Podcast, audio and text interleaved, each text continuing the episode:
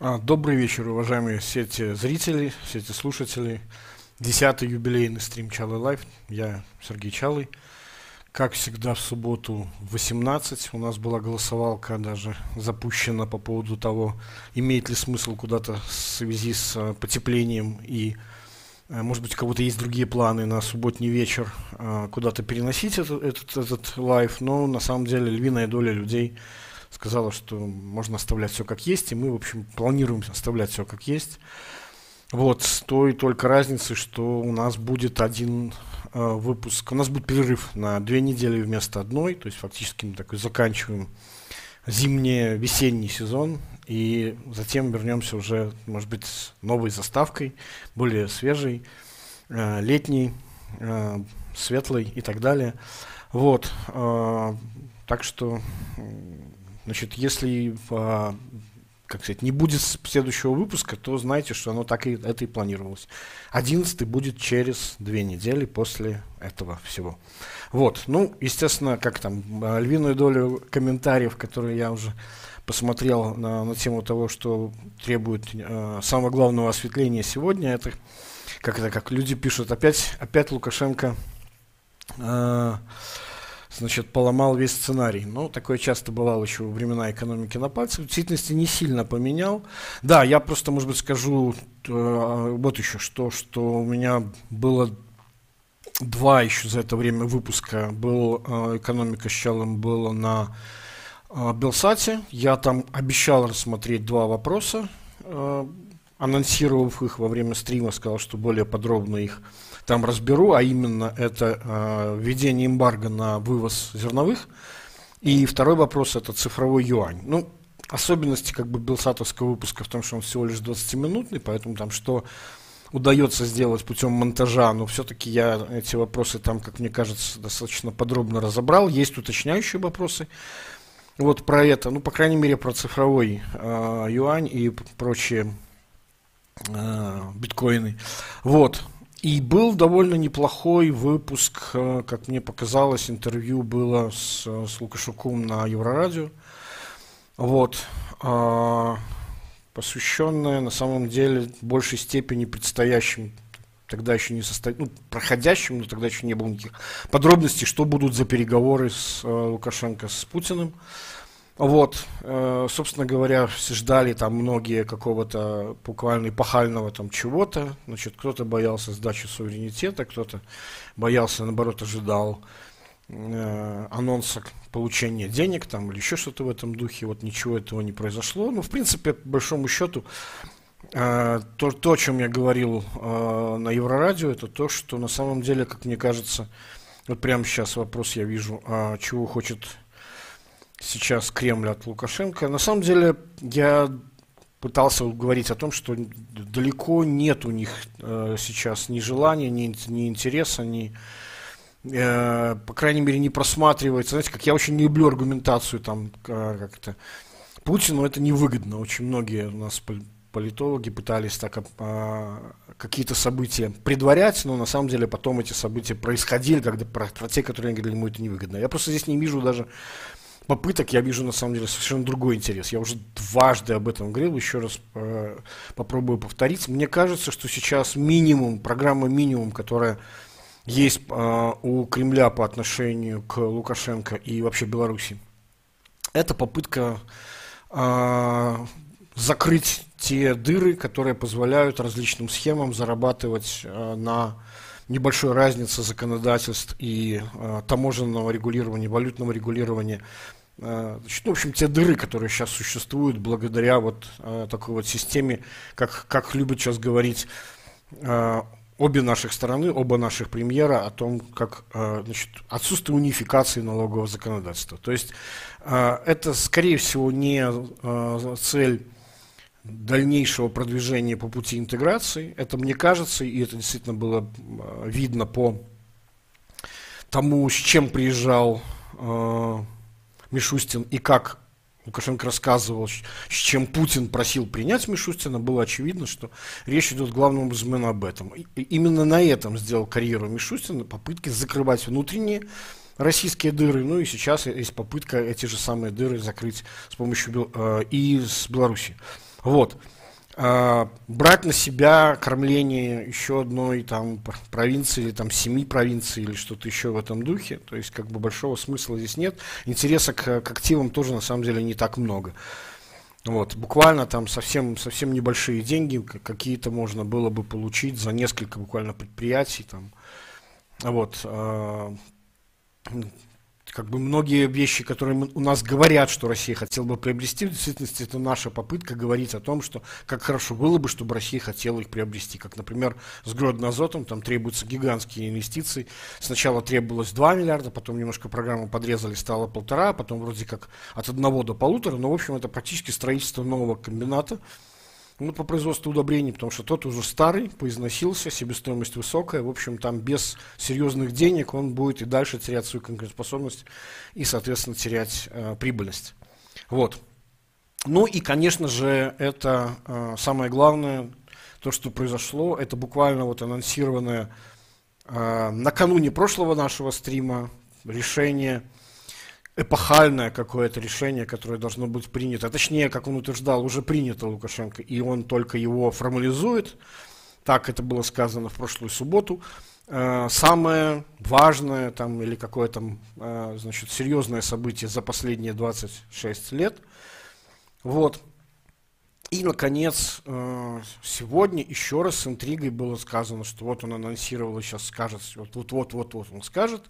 Ну и, наконец, э, мы увидели, э, по крайней мере, текста еще нет, но, по крайней мере, была а, попытка объяснить, что же с его точки зрения происходит и зачем нужно значит, какие-то новые вот эти эпохальные решения. Я, честно говоря, ну, все уже наверняка прочитали, речь идет о том, что будет в случае, если там случится покушение, там, смерть и так далее.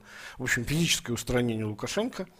А, а целью, как я понимаю, всей этой сложной оперативной игры, которая велась э, с, не знаю, как тут правильное слово употребить, с, значит, э, как сказать, э, с пушкинистом и юристом, вот, значит, э, это создать э, впечатление того, что в действительности какой-то заговор а, с целью физического устранения Лукашенко. И не только, кстати, Лукашенко, там э, упомянуто было в очередной раз, значит, как это, и, и в отношении детей, мы знаем, что это больное место для Лукашенко, очевидно, специально об этом как бы ему было доложено, для того, чтобы вызвать еще, еще больше, так сказать, гнев и прочее. Он, кстати, сегодня буквально на Белте появилось сообщение, где он рассказывал о том, что это за люди, и по поводу детей. Вот он, там как раз было очень хорошо видно, что эм, эта тема для него важна, потому что он говорит, я приходил тогда вот в СИЗО КГБ на этот самый круглый стол, или как эта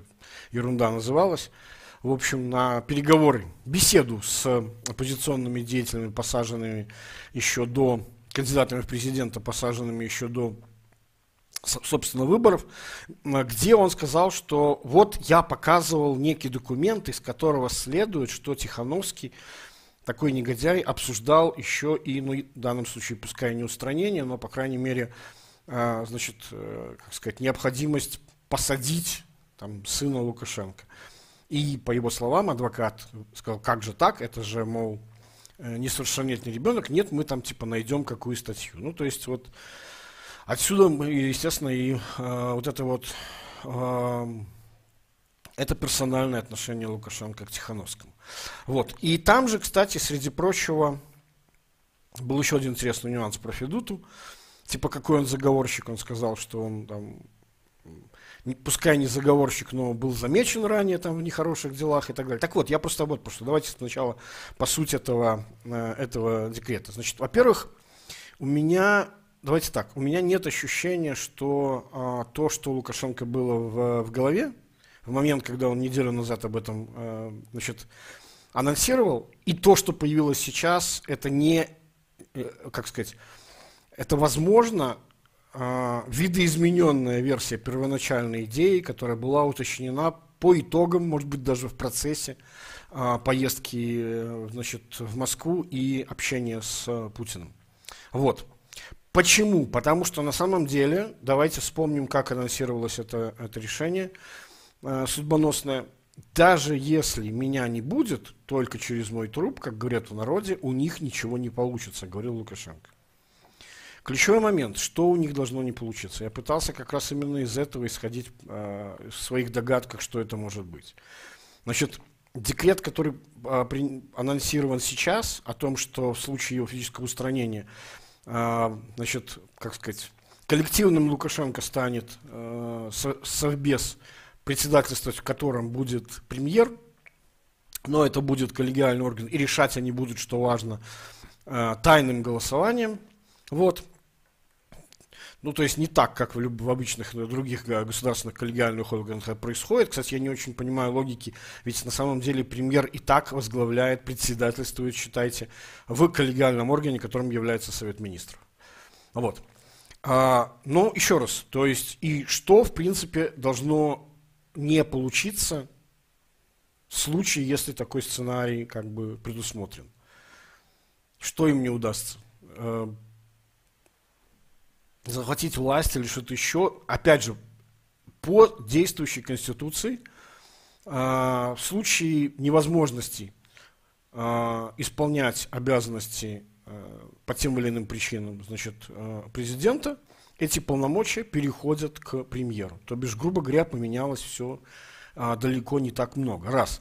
Второе, значит, я сейчас еще, прежде чем а, свою версию сказать о том, что же это может быть и зачем такие решения принимаются, то есть еще раз, то, что он анонсировал, не является ответом на вопрос, который он поставил в субботу прошлую.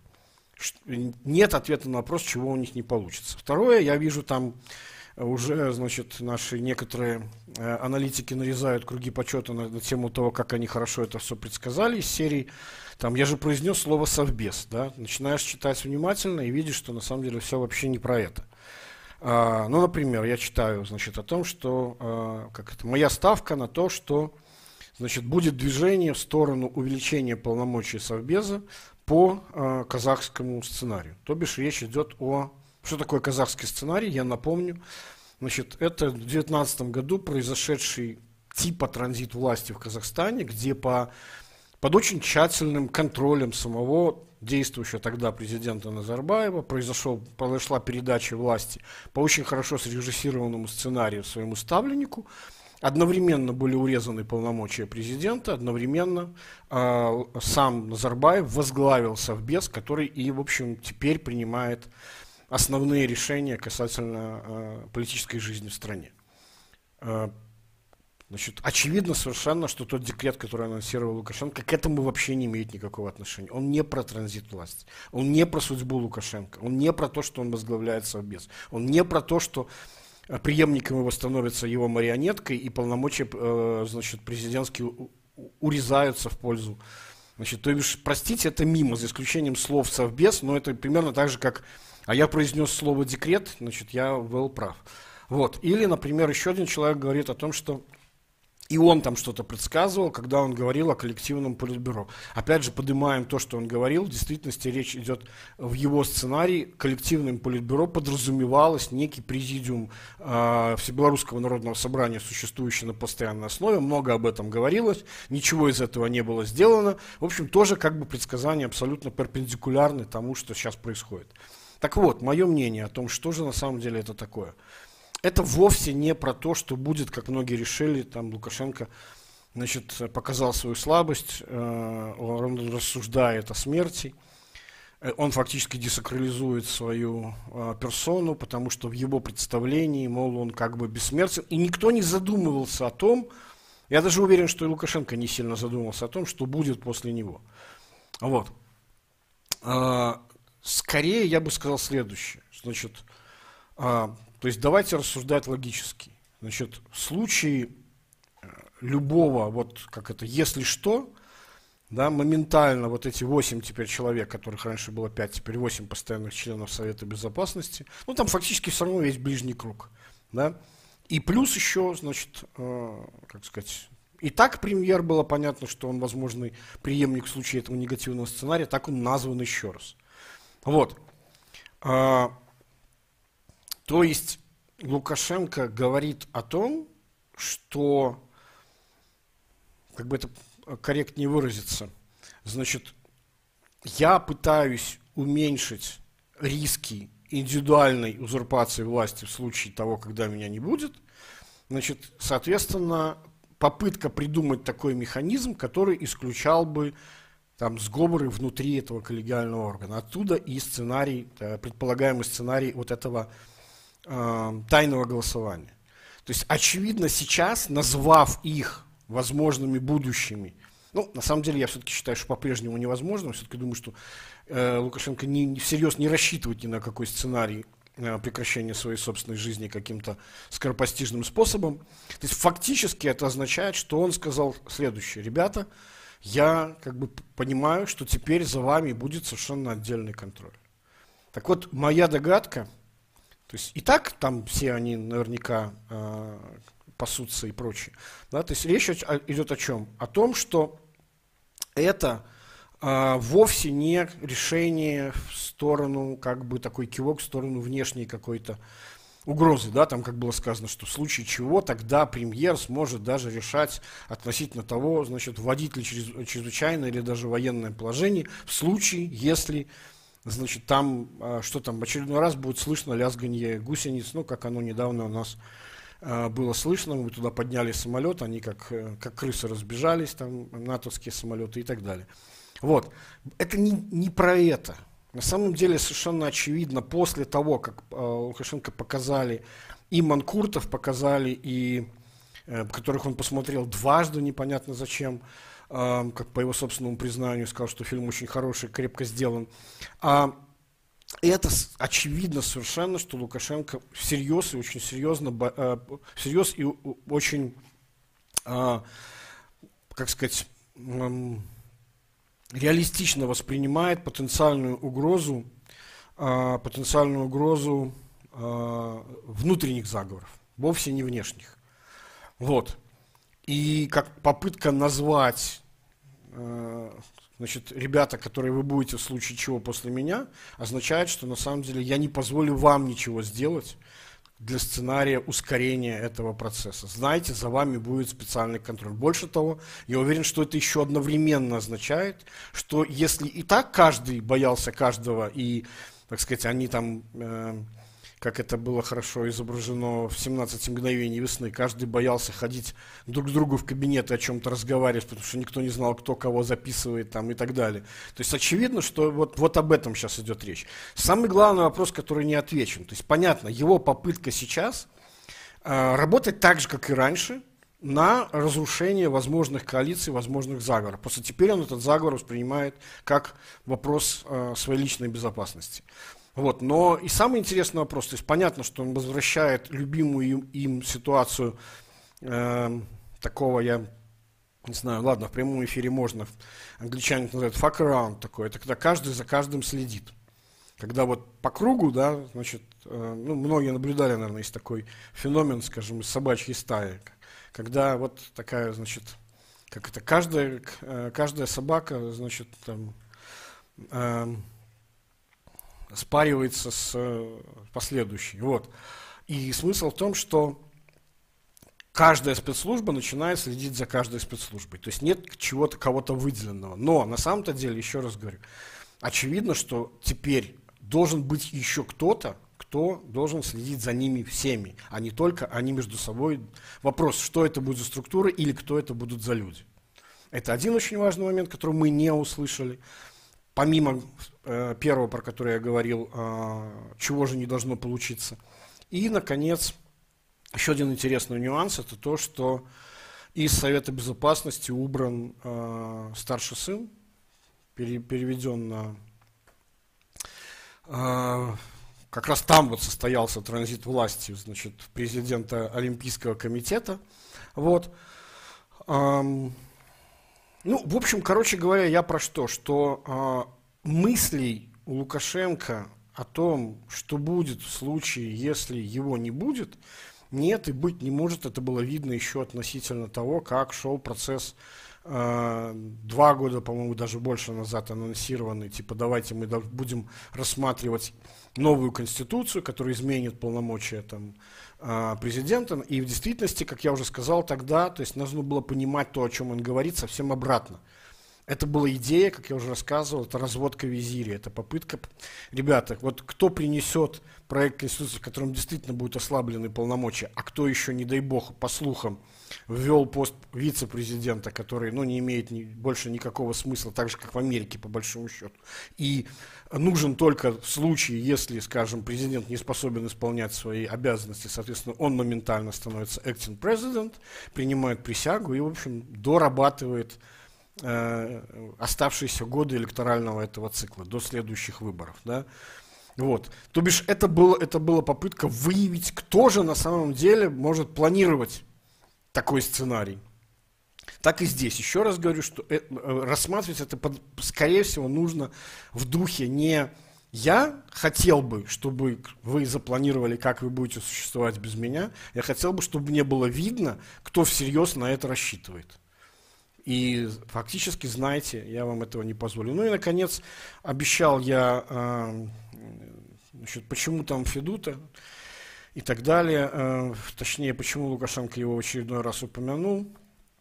Э, это что-то личное, и э, Лукашенко в очередной раз повторил а, обвинение в адрес Федуты, которое, честно говоря, мне, в общем, кажется немножко странным, и речь шла вот о чем. Он говорит, что Федуту ему подкинул Кебич, который, сидя там в штабе, а штаба там было 5-7 человек, ну, фактически все рассказывал, что в штабе было. Значит, эм, что я могу сказать по этому поводу? Действительно, когда э, по моей памяти было ощущение, что э, штаб противника знает там, о некоторых наших планах. Вот.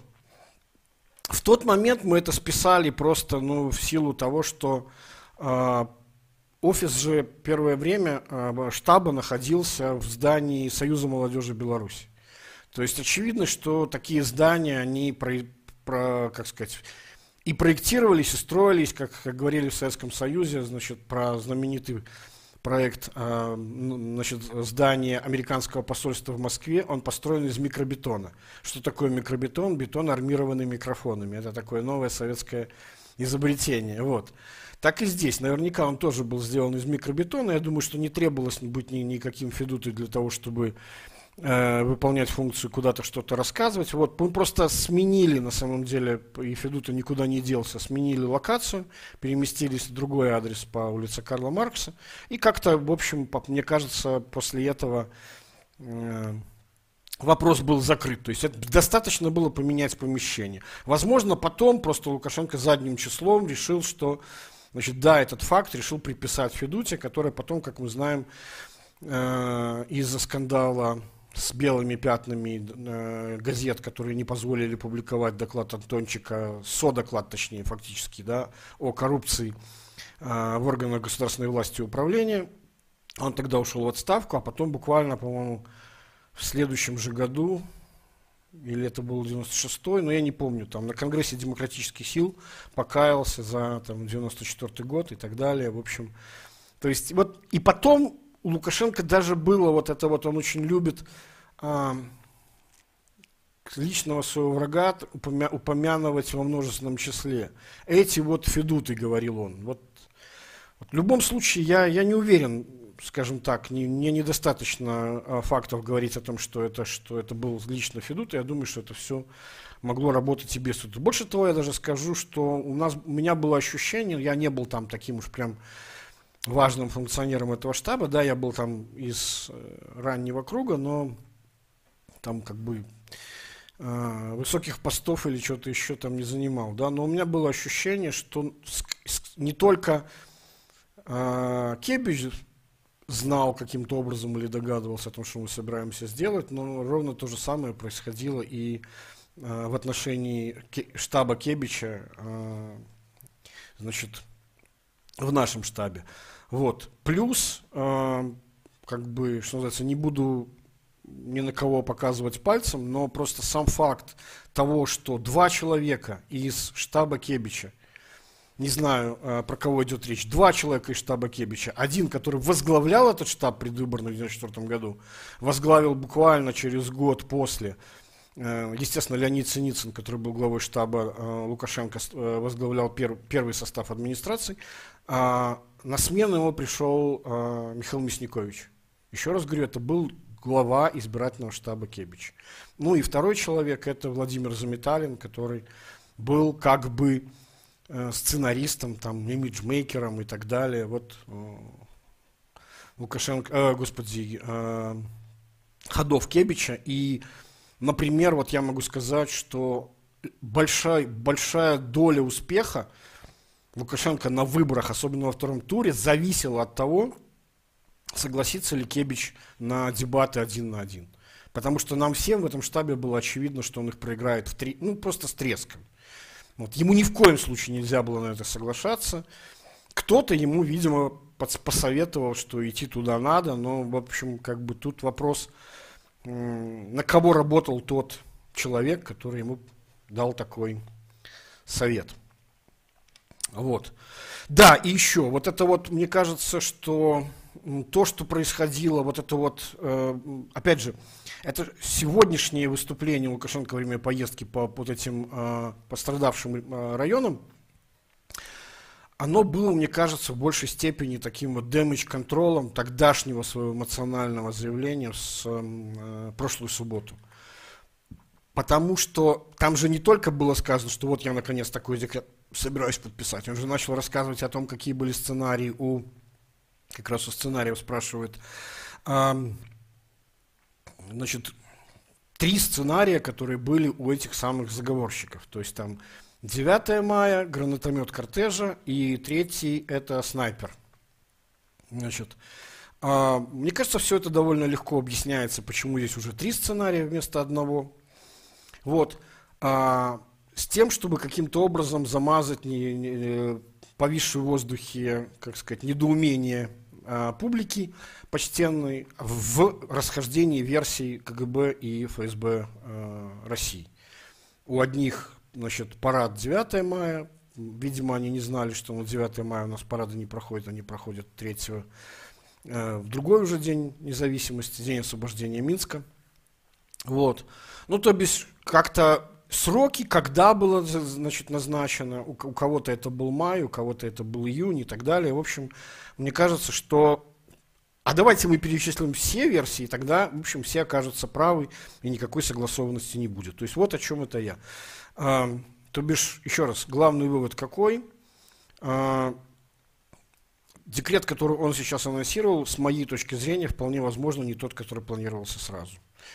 Еще раз говорю, почему? Потому что он не отвечает на вопрос, чего у них не получится.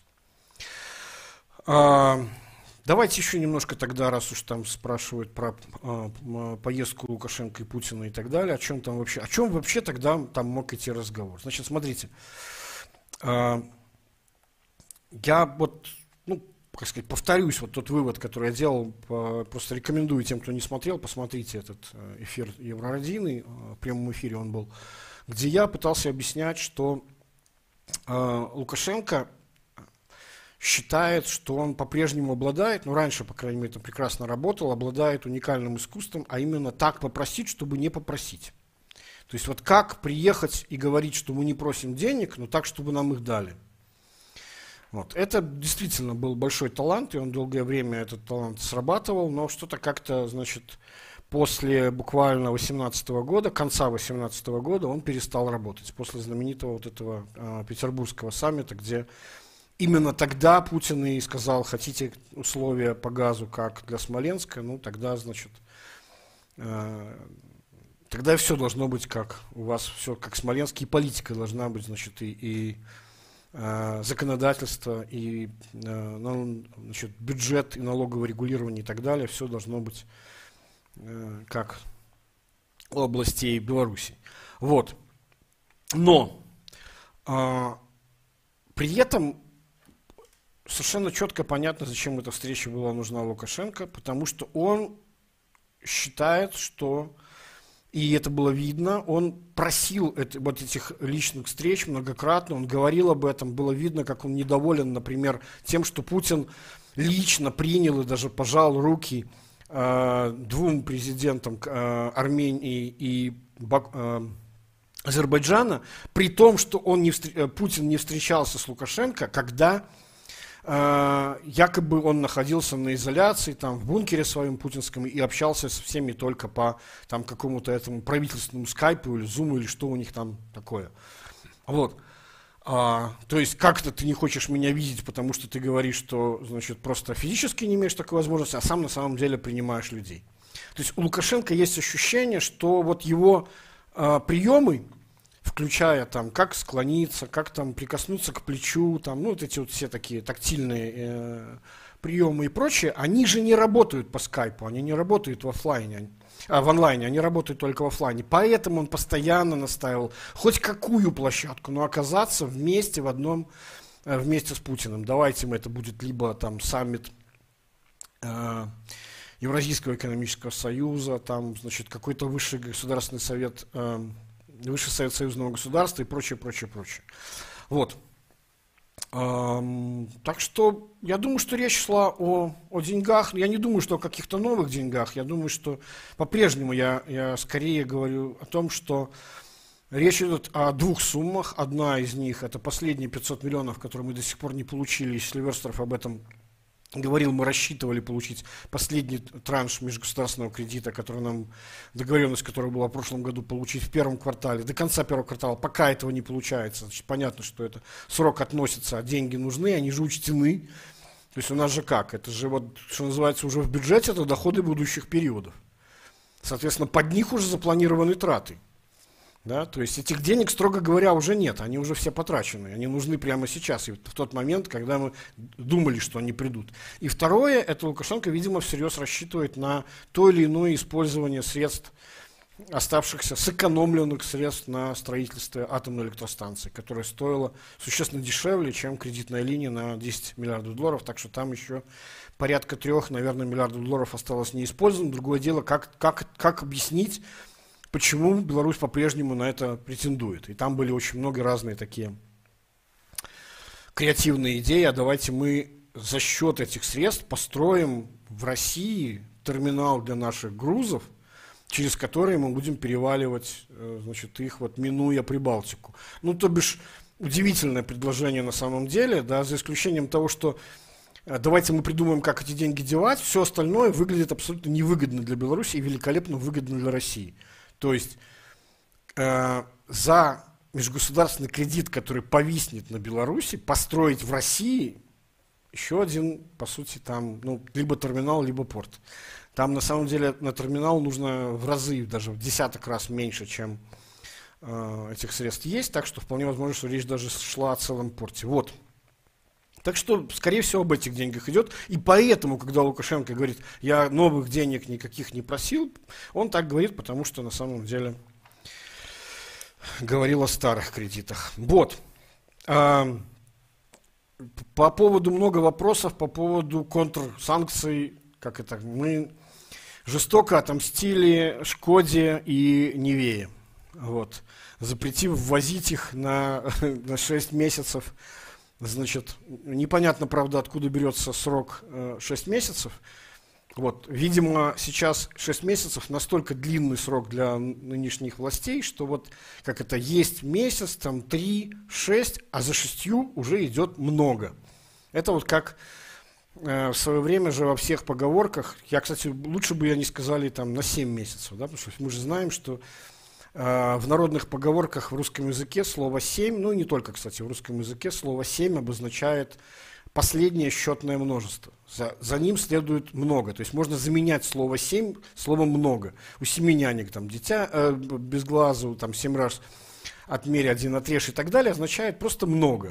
То есть какое-то количество, которое посчитать много, но это последнее, которое еще можно держать в памяти. Опять же, тот же самый знаменитый кошелек Миллера, 7 Э, разных э, объектов, которые одновременно держатся в оперативной памяти, плюс-минус 2. Вот. То есть это вот 6, ну почти 7. Вот как бы это, это вот срок такой достаточно длинный для значит, наших властей. Да.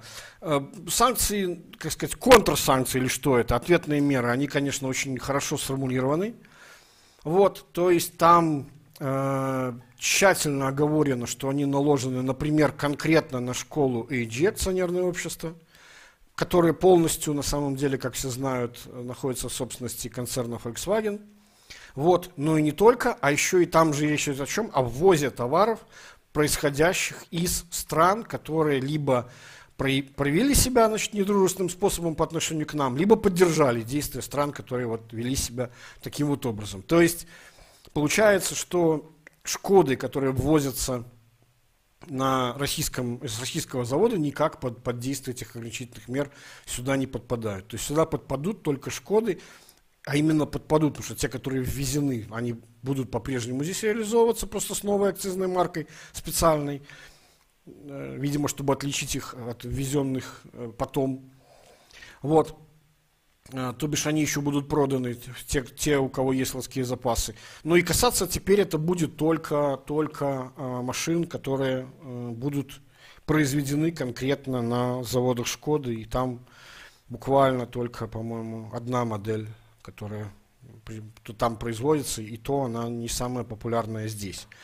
Вот. В общем, как бы, ну, э, несмотря на все вот эти заявления, то есть чем больше пропагандисты, которые сопровождают это заявление, значит, о таких контрмерах, говорят о том, что впервые у кого-то нашлись там, значит, силы и возможности ответить, значит, вот этому проклятому Западу, вот, ну, то есть, чем больше они говорят э, как можно более пафосно об этих вещах, понимая, что на самом деле никакого всерьез ущерба здесь э, самим компаниям, принимавшим решения. Это важно, кстати, это компании, еще раз, это не страны, это частные фирмы.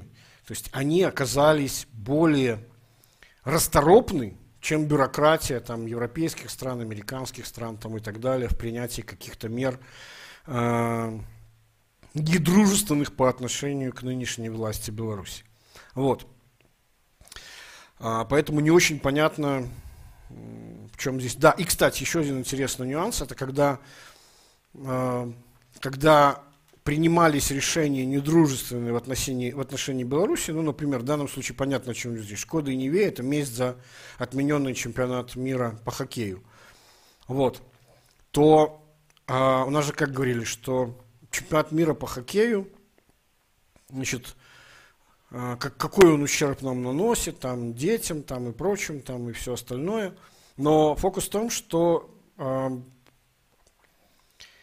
эти ответные меры, на самом деле, тоже наносят довольно серьезный ущерб, в том числе и э, белорусским субъектам хозяйствования, рабочим местам, там, и так далее, импортерам и прочее.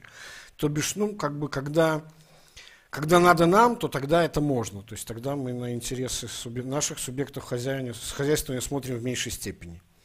Вот. А, по поводу... Ладно, про долги я позже еще отвечу, чтобы сильно не зависать здесь.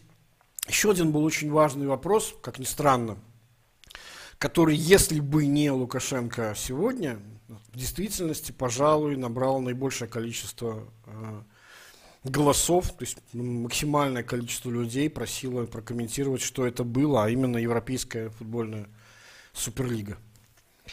Вот. И странное такое, как бы, ну, то есть история, которая закончилась буквально в три дня. Объявление о ее создании, и потом практически все клубы моментально сказали, что, а вы знаете, а мы передумали. И теперь, типа, ничего этого не будет. Значит, эм, ну, во-первых, как бы все помнят, что планы по созданию такого рода вот этой суперлиги, они на самом деле давние. Они там с 18 или 17 года. То есть им года три так точно. Вот. Идея, то есть а на самом деле, что, и, как бы, что, что здесь важно? Посмотрите, какой список э, клубов, которые туда входят. Львиная доля из них, ну ладно, большая доля из них – это, э, значит, это футбольные клубы, которые так, так, которыми так или иначе владеют американские олигархи, которые, очевидно, э, пытаются привнести в европейский спорт свои менеджерские практики, то, как они управляют спортом э, американским. Значит, и тут, на самом деле, такая вот довольно такой довольно интересный нюанс. Ну, то есть первое, на что все обратили внимание, да, экономический интерес какой здесь. А, по всей видимости, те, кто это придумывали, решили, что а, зрители хотят видеть как можно больше матчей между серьезными командами, между грандами. Давайте поэтому придумаем такой формат э, состязания, где этих матчей было бы больше и чаще. То есть там планировалось такое как бы э, порядка там изначально 20 клубов, то есть они делятся на две группы по значит, 10 и проводят там внутри этих групп э, двухкруговые турниры. Вот, соответственно, 18 матчей каждый проводит внутри там, значит, вот. Но что особенно интересно было, это то, что фактически это была попытка, это была попытка, ну, как сказать, очевидно, неконкурентного поведения со стороны этих клубов. То есть сейчас э, сказать, те, кто становились клубами-основателями, не имели бы возможности из этой лиги выпасть, даже проиграв все матчи. То есть только пять там еще каких-то значит, набиралось туда из, что называется, таких lesser teams, да, команды более низкого уровня. Вот. Значит, еще раз, о, о чем здесь идет речь? Смотрите, во-первых, довольно сильно поменялось. То есть это предложение, я думаю, что оно, во-первых, никуда не денется. Да, действительно, был довольно, было довольно серьезное возмущение со стороны, кстати, как и политиков. Борис Джонсон моментально высказался о том, что это, тут есть признаки значит, монопольного поведения на рынке, надо как бы правительством стран разобраться. Понятно, что УЕФА высказались резко негативно, потому что это непосредственная э, конкуренция им. Вот чем э, отличается, очень сильно отличается американские виды спорта, командные, скажем, от европейских, устройством, да, тем, что там главным является именно лига. Не клубы, не как какие-то национальные федерации, а именно лига. Uh, которые, ну, владельцы франшизы. Э, НБА, вот особенно четко это видно, НХЛ в чуть меньшей степени, американский футбол и так далее. Вот. Второе, это то, что интерес их, несомненно, был не в том, чтобы как бы э, заработать больше, а в том, чтобы на самом деле, как я уже сказал, чего вы добиваетесь путем монополизации? Вы добиваетесь на самом деле не максимизации своего дохода, а пытаетесь сделать его предсказуемым, более постоянным.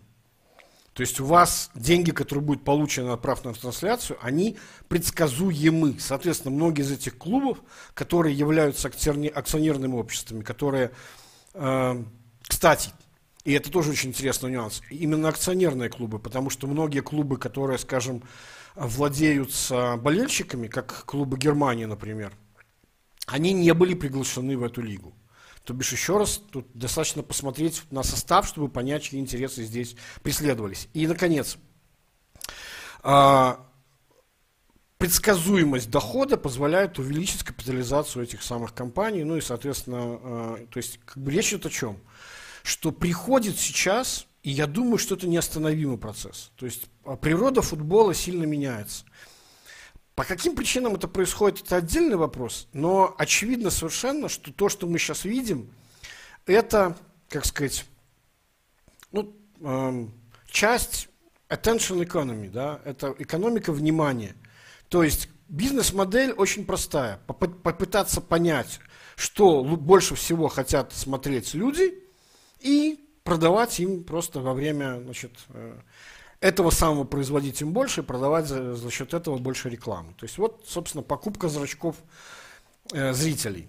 Так вот, на самом деле э, футбол довольно сильно поменялся. Не только футбол, кстати. Я в свое время, когда съездил живьем на этап Формулы-1, убедился, что, в общем, как бы спорт этот давным-давно целиком, э, целиком э, телевизионный болельщики, которые посещают э, трибуны этого мотордома, да, там на самом деле они, то есть большого кайфа они не получают на самом деле.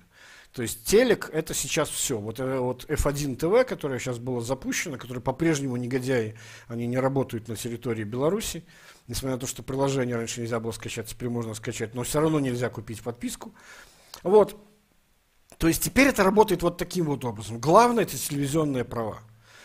А, если раньше это были такие клубы, как я там, не знаю, там какой-нибудь там Дерби Каунти, да, который там мог быть чемпионом Англии, потому что основные деньги до 70-е годы еще даже клубы получали от э, людей, приходящих на стадионы, то теперь это давным-давно перекрыто деньгами, которые а, поступают от телевизионных трансляций. Благодаря этому такие клубы, как, например, Бормут, у которого стадион на 11 тысяч всего человек, он мог там несколько сезонов задерживаться в высшей лиге, да, в премьере. Вот. Второе, это то, что явно происходит смена, эм, что ли, как бы это выразиться, происходит смена поколений болельщиков. То есть вот старые легаси и фаны, которым важно ходить на стадион, которым важна локальная идентичность, представление о том, что этот наш клуб из Манчестера и так далее. Вот. А, то теперь это телевизионные болельщики, я бы даже больше сказал, скорее это болельщики такие, которые могут не смотреть весь матч целиком, а на самом деле футбол в Америке он меньше популярен как раз потому, что американцы не очень понимают, как его смотреть. То есть обратите внимание, какие виды спорта очень популярны телевизионно в Америке. Те виды спорта, в которых э, то, что случается на экране, э, это вот коротенький такой период внимания, после которого можно, значит, передохнуть, посмотреть рекламу или что-то еще. Это короткая атака в баскетболе, это короткий розыгрыш в американском футболе, ну, в хоккее там тоже эти все перерывы и прочее там с, с остановкой времени. Футбол не так устроен. То есть нужно неотрывно сидеть 45 минут, не понимая, что же сейчас произойдет. Американцы так не привыкли. Новое поколение людей, которые потребляют спорт в соцсетях, ну, то есть вот я по себе могу сказать, как ну, многие матчи я уже не смотрю. То есть э, у меня включены э, нотификации с мобильного приложения. Я вижу, например, вот там Ливерпуль получил ответный гол значит, от Ньюкасла сегодня. Значит, вот тогда можно включить трансляцию, увидеть этот гол, и в принципе этого достаточно, можно не смотреть весь матч. Вот. То есть это совсем другое потребление. И вот попытка сделать продукт, который предназначен для изменившихся практик потребления, и является собой вот эта вот идея европейской суперлиги. Больше того, даже ведь Перес, Флорентино Перес, который возглавляет формально эту лигу, он же сказал, что там, э, вот непосредственно потому, что я сказал, что сложно смотреть 45 минут, можем сделать этот спорт короче. Вот. Опять же, ну, у меня есть очень одно, одно э, единственное замечание. Я думаю, что они на самом деле не поняли, почему люди так, так сейчас смотрят э, этот спорт. Ну, потому что, например, скажем, сложно смотреть, э, ну, скажем так, смотреть трансляции всех матчей по телеку английской премьер-лиги в Англии становится все дороже. Почему? Потому что эти матчи начинают нарезаться между разными каналами. То есть тебе нужно три подписки вместо одной для того, чтобы смотреть этот вид спорта. Становится дороже. Поэтому люди смотрят вот так. То есть вовсе не факт, что они хотят того, что они сейчас делают. Ну, в общем, короче, я к тому, что э, это последствия попытки привнести э, американские экономические практики экономики внимания в попытке как бы предугадать, что на самом деле хочется фанам, но далеко не факт, что фанам этого хочется, а они, они вынуждены так делать. Э, давайте про политику. Э, кому-то это интереснее, чем спорт. Мне спорт интереснее, чем политика. Эм, Андрей Семенов спрашивает, на чьей вы стороне в конфликте Макара и Карыч. Я отвечу очень коротко. Э, шекспировскими словами «Чума на оба ваших дома». Вот. Воскресная схватка двух якадзун как-то меня не очень интересует. А, что будет с долларом, почему он падает? Это не про политику, это про доллар. Ну, на самом деле все понимают, про что этот вопрос. А, сейчас уже по прошествии нескольких недель, на самом деле история а, спора со мной относительно того, что курс вот-вот-вот-вот превзойдет значит, 2,7, э, и там уже оставалось буквально считанные копейки, да, это на самом деле хороший, э, хороший, что ли, кейс, который демонстрирует то, как работает психология на финансовых рынках. Очевидно совершенно, что сама идея предложить такое пари была вызвана э, новостью, Это было ровно в тот день, по итогам торгов 7 числа, курс определялся на 8. Можете посмотреть график, это пик. С тех пор выше не было, с тех пор идет только снижение. То есть психология и заголовок, ага, это исторический максимум, ага, представление людей, что значит это все, значит по пошло. Так финансовые рынки не работают. Финансовые рынки работают удивительным образом. Я об этом говорил многократно. А, смотрите, самое важное их качество, благодаря чему они функционируют. Давайте вот зададимся простым вопросом. Что такое вообще рынок? Это место, где совершаются сделки. У рынка есть, а, как сказать, смысл существования, функция, главная функция рынка – сведение продавца и покупателя.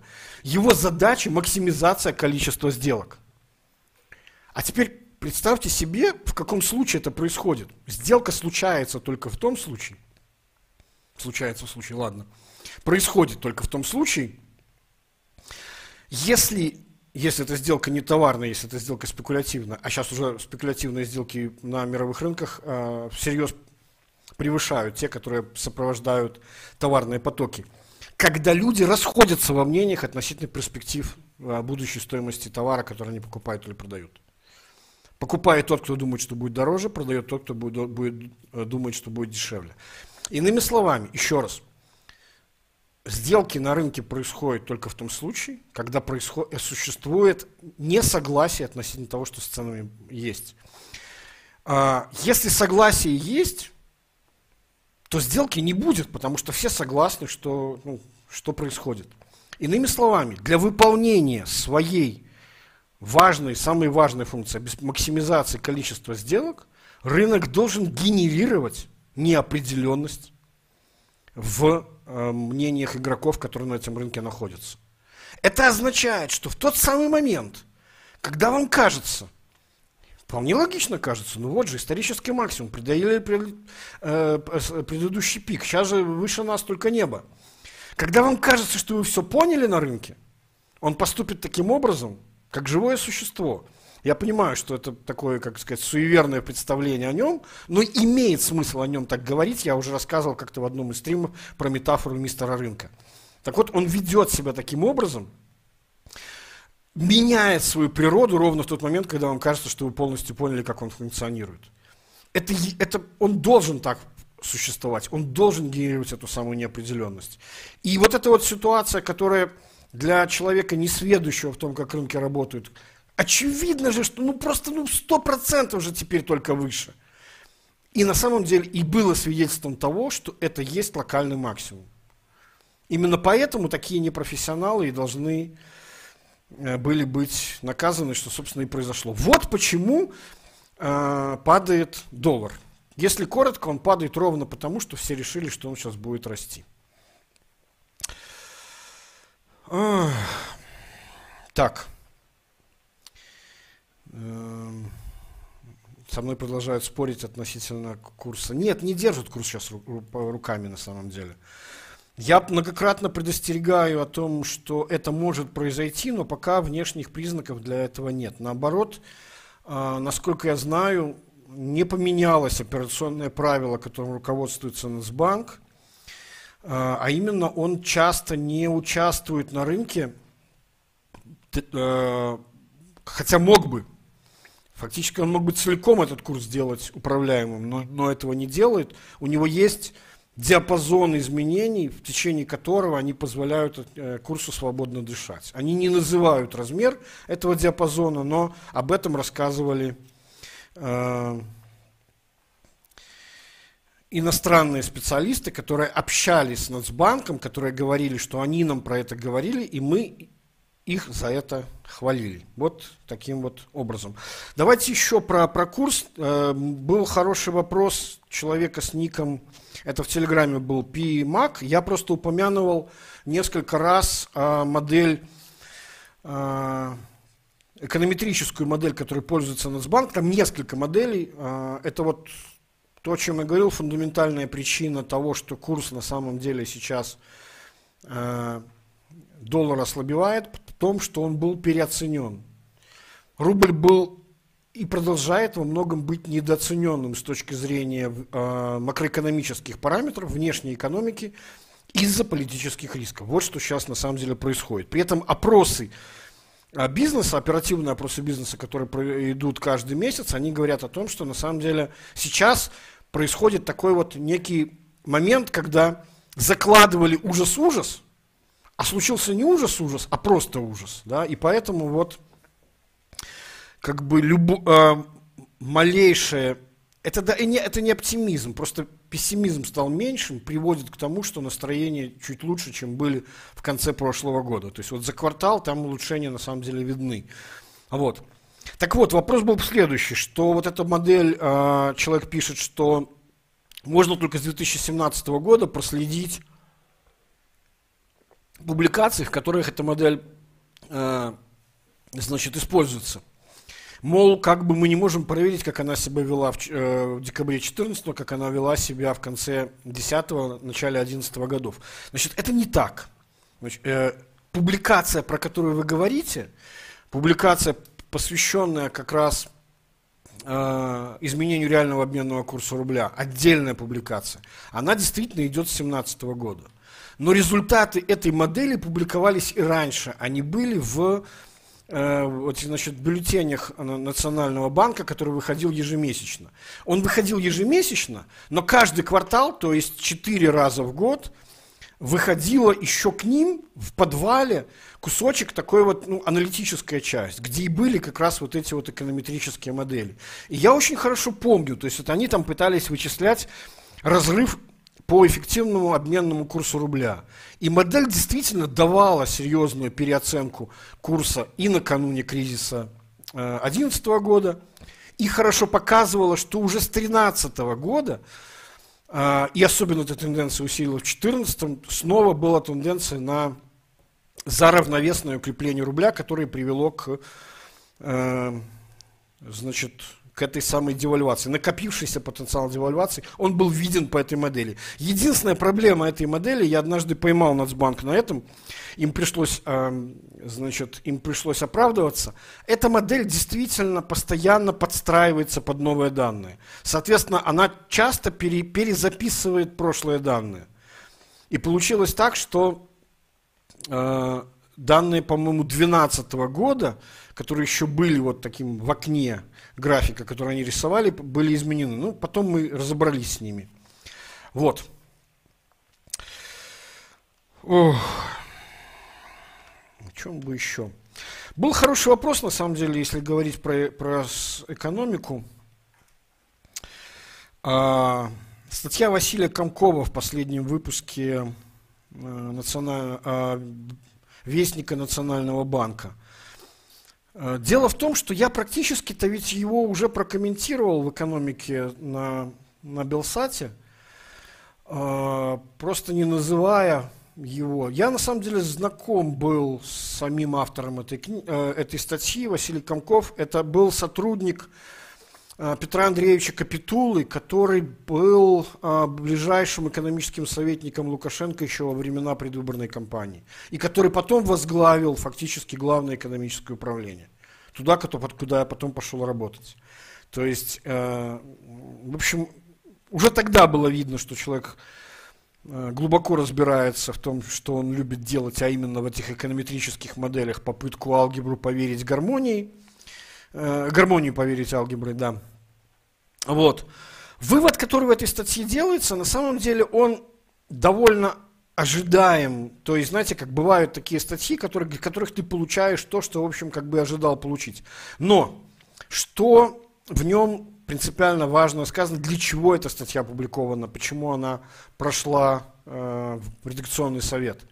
Там сказана очень важная штука, что э, экономика последних лет у нас была, экономика и э, времен Прокоповича, искусственного стимулирования экономического роста путем избыточных инвестиций в основной капитал, и потом модернизация 12-15 года. Оба раза эти, эти, эти э, политики закончились э, девальвациями, экономическими кризисами. Вот. они были, я уже как-то в одной из экономик на пальцах говорил, есть такая очень хорошая книжка Егора Гайдара, называется «Экономика нулевого цикла», где он говорил о том, в чем была проблема эко- темпов экономического роста Советского Союза. Эта экономика работала на себя. Львиную долю экономического роста обеспечивало производство, так называемое тогда это в Советском Союзе называлось производство средств производства. То бишь мы произведем больше станков, больше машин, чтобы добыть еще больше стали, чтобы произвести еще больше станков. Э, чистый выход того, что доставалось людям, вот то, что называлось ширпотребом, было довольно мало. Соответственно, э, как сказать, э, экономика работала вот таким вот самоедским образом, потребляя то, что она производила, но на конечное потребление домохозяйства это почти никак позитивно не сказывалось. Так вот, он об этом же на самом деле и говорит, что увеличение доли в экономическом росте, в росте ВВП – доли накопления капитала означает уменьшение, автоматическое уменьшение доли накопления, э, не накопления, частного потребления. Вот. А, потому что государственное потребление на самом деле идет рука об руку с, с внутренними инвестициями. Вот. Соответственно, то, что он говорит, довольно важный вывод, который я, я в действительности уже делал его на словах качественно, да, то есть, что называется, на пальцах. Смотрите, то есть речь идет о чем? Что сейчас у нас главная экономическая проблема – это отсутствие потенциала экономического роста, сколько-нибудь серьезное. То есть мы сейчас растем в долгосрочной перспективе примерно на 1%, может быть, процент с небольшим, ситуации, когда весь остальной мир готов расти на 6%. То есть разница огромная. Значит, это результат нашей экономической неэффективности. Так вот, э, есть большая опасность, и я рассказывал, какова эта опасность может быть, какие могут быть предприняты шаги, если будет принято политическое решение снова вернуться к политике искусственного стимулирования темпов экономического роста. То есть создание условий для темпов экономического роста выше равновесных, которые будут накапливать дисбалансы. И дальше были у меня идеи, включая вот эту вот идею э, значит, управляемого курса, возврата к управляемому курсу от плавающего фиксированному, введение валютных ограничений возможных, может быть даже множественных курсов и так далее, и так далее. Значит, э, это плохой путь. То есть, когда у вас нет возможности хорошего экономического роста, вы можете сделать плохой, который снова приведет к будущему краху, с неизбежностью, как это у нас происходило в предыдущие разы. Так вот сейчас позиция, как я понимаю, Нацбанка и экономистов, которые снабжают их аргументами, в том, что, ребята, давайте просто честно себе скажем, что да, мы сейчас не можем расти высокими темпами. Давайте тогда, раз мы не можем, то есть хватит фетишизировать вот эту вот э, заголовочную величину темпов экономического роста, давайте будем увеличивать благосостояние населения хотя бы Давайте поживем в равновесном состоянии, в состоянии застоя, но задумаемся теперь не о экономике нулевого цикла, а задумаемся о, о э, конечном потреблении домохозяйств. Это, в принципе, что называется, как-то субоптимальное решение. Конечно, хотелось бы реформ, которые повысили бы потенциал долгосрочного экономического роста, но в их отсутствии это самый нормальный выбор. То бишь, мы не чувствуем себя слишком хорошо, мы не можем бегать так же быстро, резво, как э, здоровые люди. Да? То есть человек с хроническими заболеваниями, ему тяжело ходить. Но все-таки вот лучше ходить вот так, чем заставить себя бегать, как все остальные, и потом получить какой-нибудь сердечный приступ в итоге. Потому что нездоров он на самом деле внутри. Кстати, был у меня один из вопросов, откуда у меня так много э, значит, медицинских метафор по поводу экономики. Нет ли у меня кого-то из врачей? Нет, нет у меня никого из врачей. На самом деле это не медицинская метафора, это скорее метафора организма. Метафора организма – это довольно часто используемая ранее э, как сказать, это что ли такая э, образная штука, которая позволяет вам мыслить в условиях целостности, в условиях э, категориями органическими, категориями системными. Да, что характеризует любой организм? Ключевым, э, значит, как сказать, атрибутом, что ли, жизни является гомеостаз. Поддержание э, постоянные температуры тела, да, независимо от того, что происходит во внешних условиях и прочее, прочее. То есть это э, большое количество внутренних механизмов, которые возвращают нас в равновесие.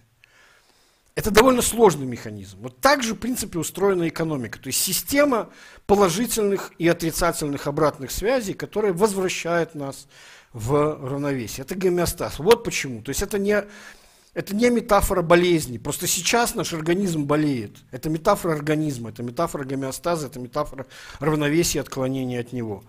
Вот. Поэтому вот, вот на самом деле про что эта статья Комкова. Не надо надувать щеки, не надо надрываться, мы не можем сейчас себе этого позволить. А, какие внешние признаки ручного курса? Очень простые признаки э, внешнего ручного курса. Это множественность цен. А, как сказать, появление а, арбитража, когда вы можете заработать строго говоря, на разнице валют, курсов валют, но только не через валюты. Ну, например, смотрите, когда был довольно сильно переоценен белорусский рубль, стоимость наших товаров на внешних рынках в пересчете на одну и ту же валюту была меньше, чем внутри страны.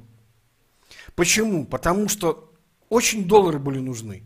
Признак Регулирование курса означает нарушение работы рынка, означает возникновение дефицита. Ну, если он будет искусственно завышаться. Э, если доллар стоит дешевле, чем должен стоить, соответственно, рубль будет дороже, это означает, что спрос будет выше, чем предложение, соответственно, это означает, что, э, как сказать, на, на рынках будет возникать дефицит. Вы можете его не видеть, но он будет себя проявлять в других вещах.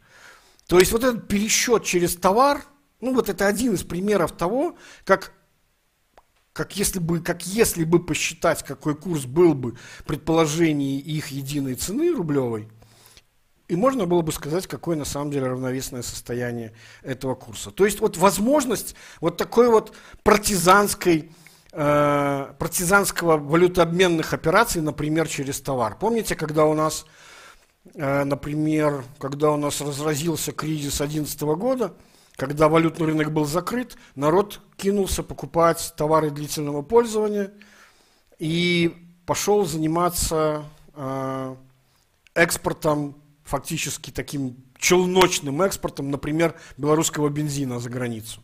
Это тоже был способ фактически конвертации таким вот, такой вот партизанским образом Э, то есть вы покупаете здесь за рубли, вывозите за границу, продаете за там, евро, да, и вот, соответственно, вот у вас каким-то образом валюта появилась. То есть вот появление таких схем, в которых можно будет по факту, то есть они существовать будут потому, что, и, и, скажем так, они будут прибыльны, потому что внутренний подразумеваемый курс будет другой на разных товарных э, сегментах. Значит, ликвидность почему выделяет только в час по чайной ложке? Очень просто на самом деле. Потому что если сейчас открыть рублевый рынок и вернуть э, механизмы предоставления ликвидности, те, которые были бы сейчас, то процентная ставка должна была бы быть выше в силу Э, существующих вот этих самых девальвационных ожиданий, которые довольно велики, и инфляционных ожиданий в том числе. То бишь процентная ставка, которая была бы рыночной, которая балансировала бы спрос и предложение, она на самом деле для, для заводов, которые, которым оказывают помощь, которые, то есть для реального сектора, который обременен долгами, накопившимися ранее, и выданными там государственной помощью и прочее, да, она становится просто неподъемной. Вот. То бишь мы не можем сделать единый рынок для всех, потому что по факту результатом этого единого рынка станет то, что эти предприятия, которые на самом деле жизнеспособны, мы просто признаем, что они жизнеспособны, они тупо сдохнут, потому что не смогут обслуживать э, свои долги, да, то есть э, как сказать, определение несостоятельности, когда твои внешние обязательства, э, когда твои обязательства превышают твои э, значит, ликвидные активы. Вот. Что, в принципе, наверное, и должно было бы произойти, но не происходит по политическим причинам. Соответственно, если задача стоит такая, мы не можем сделать единый рынок, поэтому у нас будет два таких рынка. Один – это рынок для коммерческих банков, другой Значит, для финансирования частного сектора другой – это рынок, который мы продолжаем делать вид, что вот, вот так вот в ручном режиме выделяется ликвидность для финансирования схем, аналогичных спасению того же БМЗ э, и так далее. Вот о чем идет речь. Это не про валюту, это про тяжелые финансы э, до сих пор не реформированного рыночного сектора. Вот. Э, кстати говоря, кстати говоря, эм, был такой интересный вопрос про э, в обсуждении про бартер.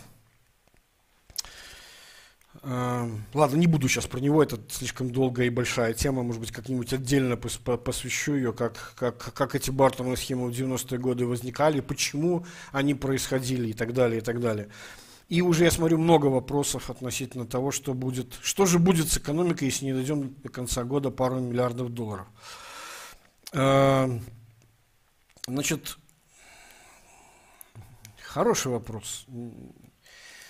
Смотрите, значит, э, наверное, все-таки несколько сотен миллионов найдем, потому что планируется размещение облигационных займов на российском рынке, на ММВБ, вероятнее всего, валютно-фондовой бирже.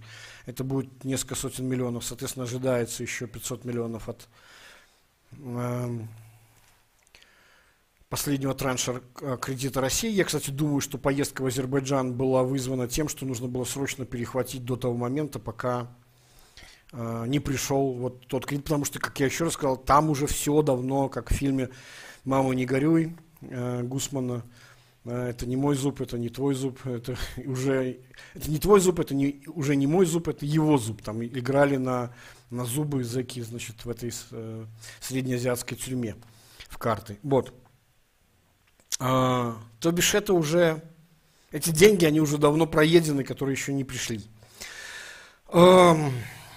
Если не найдем, вот тогда есть высокая вероятность того, что произойдет то, о чем я говорил, потому что истощение ликвидной составляющей резервов серьезным образом, как правило, в предыдущие разы побуждало денежные власти ограничивать спрос на этом рынке. То есть это ровно то, о чем я рассказывал.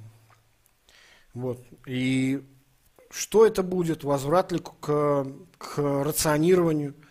То есть появление каких-то валютных комитетов в Совмине, которые будут определять кому по какой цене эту валюту продавать, да, возврат к множественным курсам, для специмпортеров по одной цене, там, для каких-нибудь коммерсантов, а особенно для потребительского импорта по совсем другой цене, потому что именно же они считаются главными врагами и так далее. То есть вот это, вот это, да, это вполне возможно. Вот. Очень много было вопросов, давайте я еще скажу про людей, было много вопросов. Мне нравятся такие вопросы, которые свидетельствуют о, о том, что люди их задающие смотрели ранее.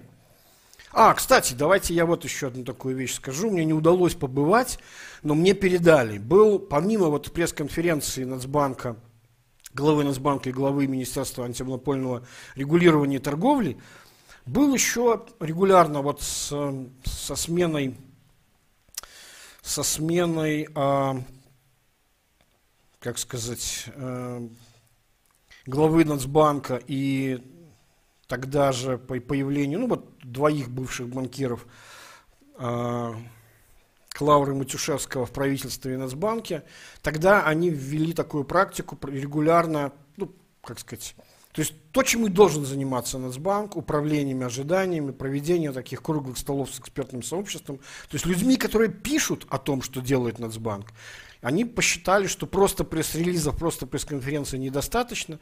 Необходимо объяснять, почему они это делают, чтобы не было никаких там э, попыток неправильно проинтерпретировать э, их действия там, или мотивы, например, предположительно. Вот, так вот, было очень, мне передали люди, которые там были, что вероятно, ну, я просто не мог прийти, потому что у меня в этот момент была запись э, как раз программы Белсатовской, вот, э, получилось наложение по времени. Так вот, а, Павел Владимирович сказал, что вот Чалый говорил о том, что он бы был не прочь быть главой Нацбанка, потому что он считает себя хорошим коммуникатором.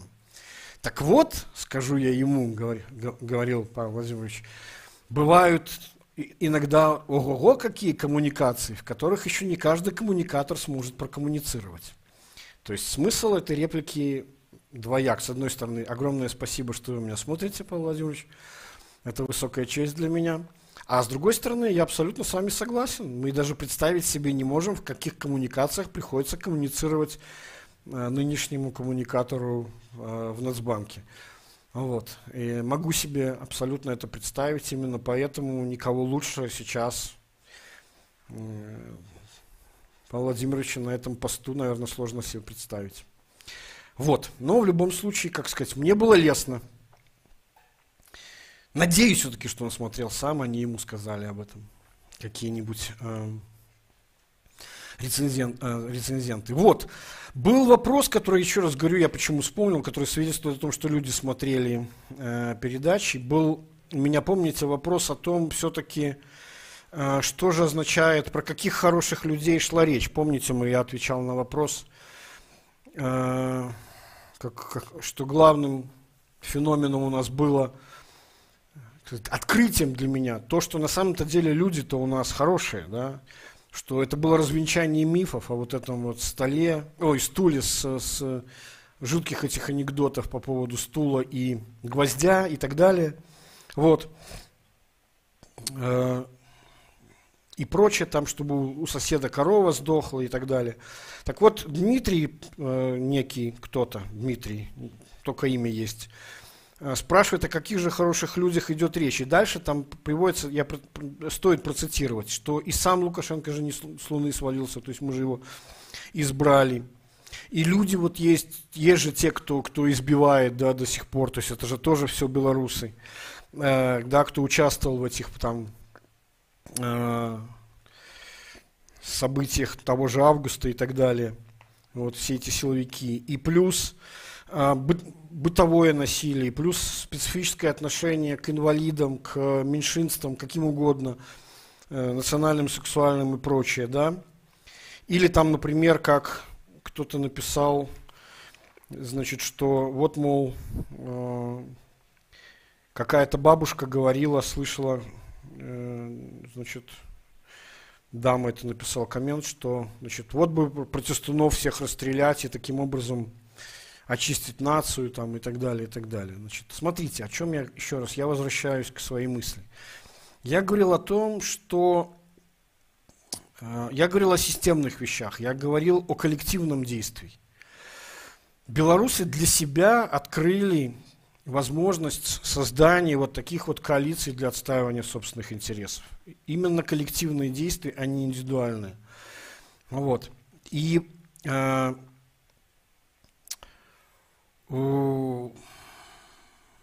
понимаете, смотрите, вот тут очень важный момент. Давайте тогда лучше сделать так. Я сейчас пройдусь по поводу аргумента, что, мол, э, мы же сами себе Лукашенко избрали, он до сих пор сидит. Я на этот вопрос уже отвечал, но лишний раз об этом скажу. Значит, а, система демократических выборов подразумевает возможность совершать ошибки и исправлять ошибки. А, население влюбилось в Лукашенко, электорат 94-м, но довольно быстро в нем разочаровалось. На самом деле история с импичментом 96 -го года об этом показывает. То есть естественным образом, да, не будь вот этого вмешательства России в виде приезда э, делегации Черномырдина, Строева, там не помню кого еще, по-моему, там глава их тогдашнего конституционного суда приезжал, но боюсь собрать. Вот. Продлило на самом деле существование этой системы, и фактически можно даже говорить, что именно тогда, вот в, в том вот насилии, да, в насильственном выдворении э, Гончара, который был главой ЦИК, и внесением на руках э, вновь созданной, свежесозданной службы безопасности президента э, госпожи Ермошиной в это, в это место. Вот, вот тогда эта, эта система совершила, как, как говорят в синергетике, смену режима функционирования. Вот. То бишь, в принципе, не надо говорить плохо про людей. Люди разобрались довольно быстро. Просто инструментов они были лишены для того, чтобы это сделать. И именно поэтому они увидели последнюю возможность сказать свое мнение 9 э, августа прошлого года. Это раз. Второе. Значит, люди, которые совершают насилие в отношении собственных граждан, силовики там и прочее. Ребята, значит, еще раз. Тоже аргумент плохой. Почему? Потому что не является срезом общества люди, которые работают в э, институтах, органах, где существует отбор. Это, смотрите, Туда набирают людей, их отбирают по какому-то критерию. Там не стоит задача сделать социологический срез, репрезентативную выборку всего общества. Поэтому очень часто есть такая э, красивая манипуляция, ну как бы, ну милиция же, это же слепок общества и так далее. Неправда. Это тщательно отобранные люди по какому-то критерию. То есть очевидно, что если люди оказались там такие, то значит критерий был вот такой. Значит, такие там были нужны. Вот о чем идет речь. То есть это упрек не обществу, это упрек системе, которая выстроена по такому отбору. А, по поводу бытового насилия, пожалуй, я частично соглашусь, но на самом-то деле история выборов, нарратив выборов, вот эта тема, э, с которой Лукашенко пытался спорить через любимую не отдают, а именно метафора э, развода с домашним насильником, который я предложил весной прошлого года и которая работала все это время, то есть вот фрейминг да, был того, что происходило. Это история эмансипации, это история освобождения, это история освобождения от патриархата, это история освобождения от патернализма. Да? То есть и здесь даже есть позитив. Вот. Но самое главное, то, что я хотел сказать, изменения внутри, они наступают в действительности позже сначала меняются связи, сначала меняется структура, а потом уже начинают меняться элементы этой системы, люди, которые ее составляют. Весь мир э, прошел такой путь. Сначала выстраивались институты, сначала выстраивалось взаимодействие, и только затем умягчались нравы. Есть прекрасный фильм, забыл, как он называется, снятый по сценарию Ника Кейджа, того самого Ника Кейджа, который группа Bad Seeds, австралийского поэта-песенника, или как это правильно называть, рок-музыканта известного. А, как раз-таки про ранние годы создания австралийской нации. Ведь это же было практически зона, континент был зоной, куда ссылались уголовников. И как теперь эта страна превратилась в одну из самых комфортных для жизни. То есть еще раз, люди строили лучшую жизнь из того, что было, фактически из отбросов человеческих. Америка, кстати, во многом повторяла этот же путь, потому что это были в основном э, беженцы. Вот, то бишь сначала выстраивались отношения, сначала выстраивались практики, и затем уже, как сказать, вот, ну знаете, что здесь такое? То есть э, нравы меняются по мере того, как меняются общественные практики становится что-то делать неприлично. И вот, кстати, моя главная претензия к Трампу, там много было вопросов, видимо, вы, вы за него не голосовали, видимо, вы там за демократов. Моя главная претензия к Трампу была в том, что он обратился к самым низшим, на самом деле, э, мотивам и, и побуждениям. То есть то, что было делать неприлично, говорить неприлично – даже у себя там дома, строго говоря, он сделал возможным. И это привлекло довольно большое количество людей. Так вот, еще раз, сначала мы научимся выстраивать рабочие институты, сначала мы научимся выстраивать взаимодействие, а коллективно мы видели, что мы уже на самом деле это умеем. Я уже про это многократно говорил. То есть вот, вот про что я на самом деле. То есть, когда вы называете о том, что люди разные и далеко не все хороши, это правда.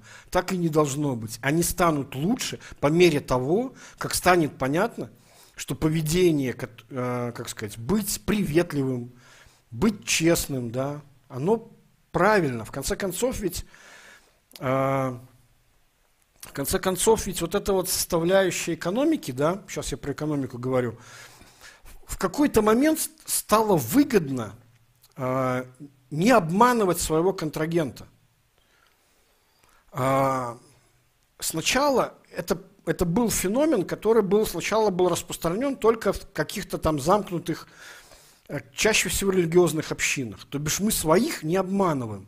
А потом люди заметили, что вот коммерсанты, производители, торговцы, там, не знаю, да, они так начинают себя вести со всеми остальными. И внезапно выяснилось, что не нужно вести себя по старой поговорке «доверяй, но проверяй». Затраты, транзакционные издержки на постоянный контроль, они дороже, чем политика доверия. А, не обманывать оказалось выгоднее. Именно поэтому, а, вот, как сказать, индустриальное общество современное сделали такой огромный скачок. А, а напротив, те, которые до сих пор еще сохраняют практики постиндустриаль... Э, до... доиндустриальные, они рассуждают в категориях «не обманешь, не продашь». Это категория разовой сделки. Один раз ты меня обманул, второй раз я к тебе не приду. Ну и так далее. Вот о чем на самом деле идет речь. То есть это будет еще. Э, так что не переживайте по этому поводу. И второй вопрос по поводу людей. Э, уедут все, как сказала Шульман, останется Венесуэла, да, уедут все конкурентоспособные, там и так далее. А, ну, Шульман мне, кстати, несколько раз ставили в пример, вот какая она молодец. Ну, слушайте, там у Шульман почему-то постоянно меняется нарратив. Сначала у нее был нарратив о том, что непопулярный автократ, первым применившим насилие, проигрывает. Сейчас она почему-то про это свое предсказание не вспоминает. Сейчас она говорит, что никакого раскола не состоялось и будет Венесуэла. Ну, если каждый раз по ходу дела менять свои прогнозы, то, в принципе, наверное, рано или поздно вы когда-либо, когда-нибудь и, и, и окажетесь правы. Вот, так я вот про что. Что э, я не думаю, что это эта иммиграция, которая сейчас произошла, она на самом деле безвозвратная. Если ситуация изменится к сторону того, что здесь возможно будут реформы и экономические, и политические, и демократизация, и либерализация, и политики, и экономика состоится, я уверен, многие из них вернутся. По той хотя бы простой причине, что здесь откроется огромное количество карьерных лифтов. Неважно, это будут бизнес-лифты, бизнес-возможности или это будут административные возможности. Это очевидно. Больше того, я вам скажу. Э, будет большое количество иностранцев, готовых приехать и здесь работать. Я сам это видел своими глазами, как это происходило в «Тройке диалог», э, которую создавали не только Рубен Варданян, например, и армянская диаспора, которая там потом работала, но там же было огромное количество иностранцев, американцев. Людям, которым скучно было на американском фондовом рынке, и которые пришли сюда, потому что для них это был фронтирный маркет, это даже не emerging маркет, не развивающийся рынок, это создающийся рынок. Вот, не возникающиеся даже рынки, а фронтирные, да, то есть настоящие ковбойские рынки, где риски велики, но в то же самое время и плата за этот риск в виде экономической прибыли была велика. Им было круто это все делать. Они приезжали, помогали, выстраивали практики. РТС, российская торговая система, была выстроена нерезидентами в интересах нерезидентов. И только потом оказалось, что есть польза от существования торговли акциями этими компаниями иностранцами для самих людей. Раскусил это, кстати, в первую, в очередь именно э, ЮКОС. Потом эту э, программу по этому же пути пошел Абрамович со своей Сибнефтью, которую он продал Газпрому, сейчас это Газпром нефть. И потом еще э, история либерализации рынка акций Газпрома, в которой я очень долго не верил. Я был такой Фома неверующий. Я сколько себя помнил на фондовом рынке, все говорили, сейчас будет либерализация рынка акций Газпрома. Я говорю, я вот пока это не потрогаю руками, не поверю. Вот.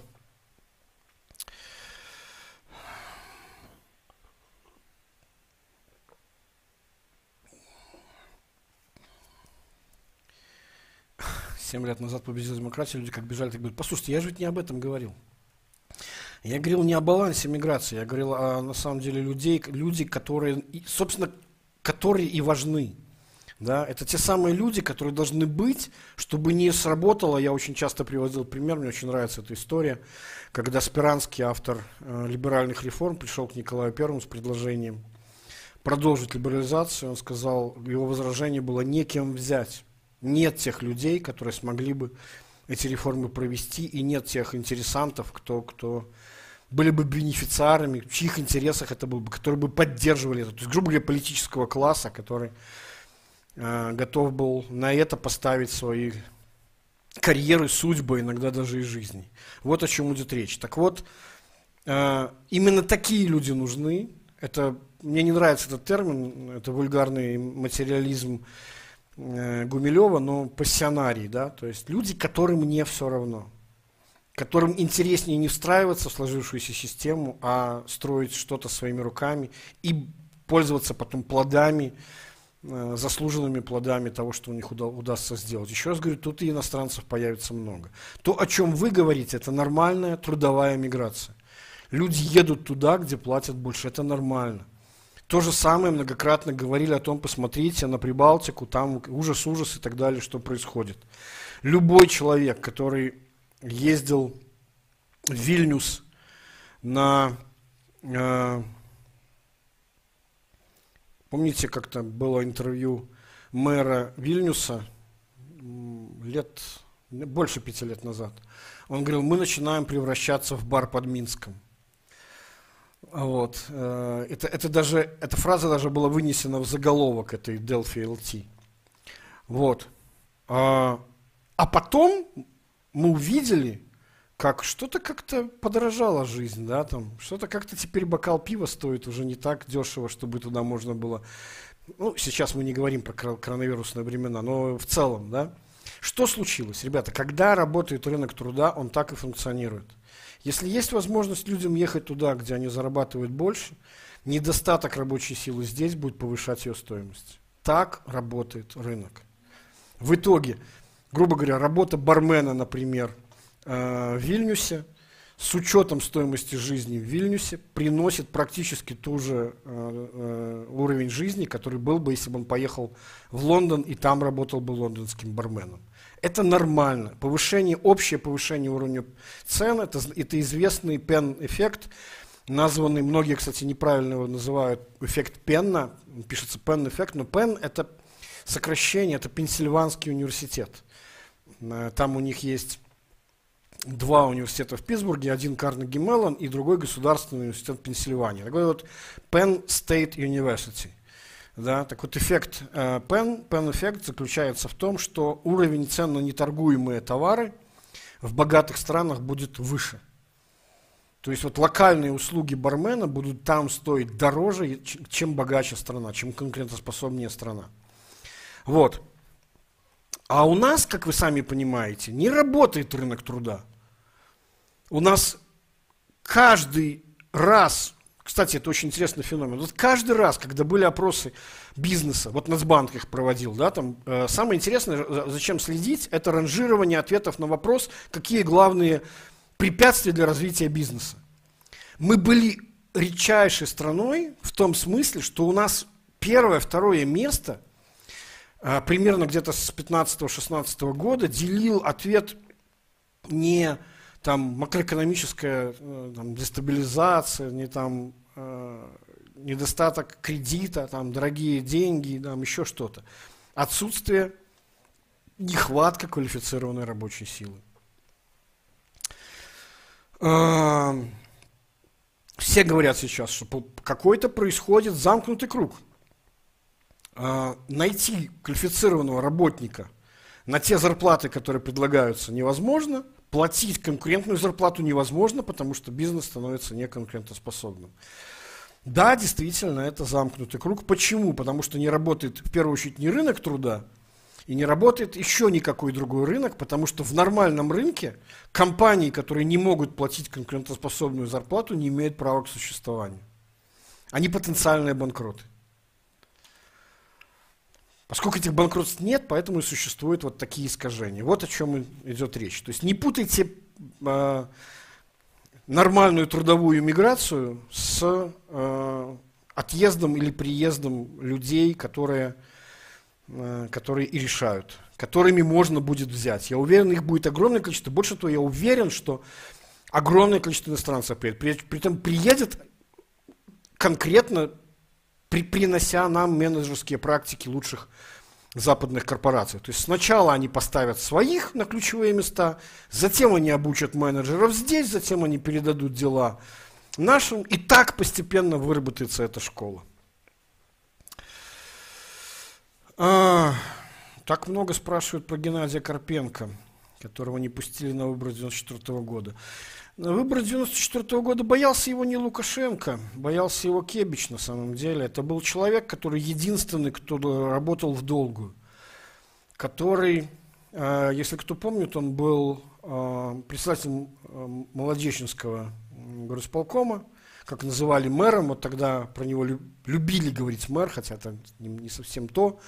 Человек, который долгосрочно спонсировал многие вещи. Был же известный э, музыкальный фестиваль «Молодечно 93», вот если кто помнит, до сих пор можно в архивах найти телевизионных такую вот ромашечку с ноточкой, да, такой стилизованный логотип. То есть вот такой вот имидж э, города солнца, да, он создавал себе, то есть человек создавал себе карьеру и имидж хорошего управленца, который, что называется, могут бы использовать лозунг «Смотрите, поднял город, типа подымем и страну».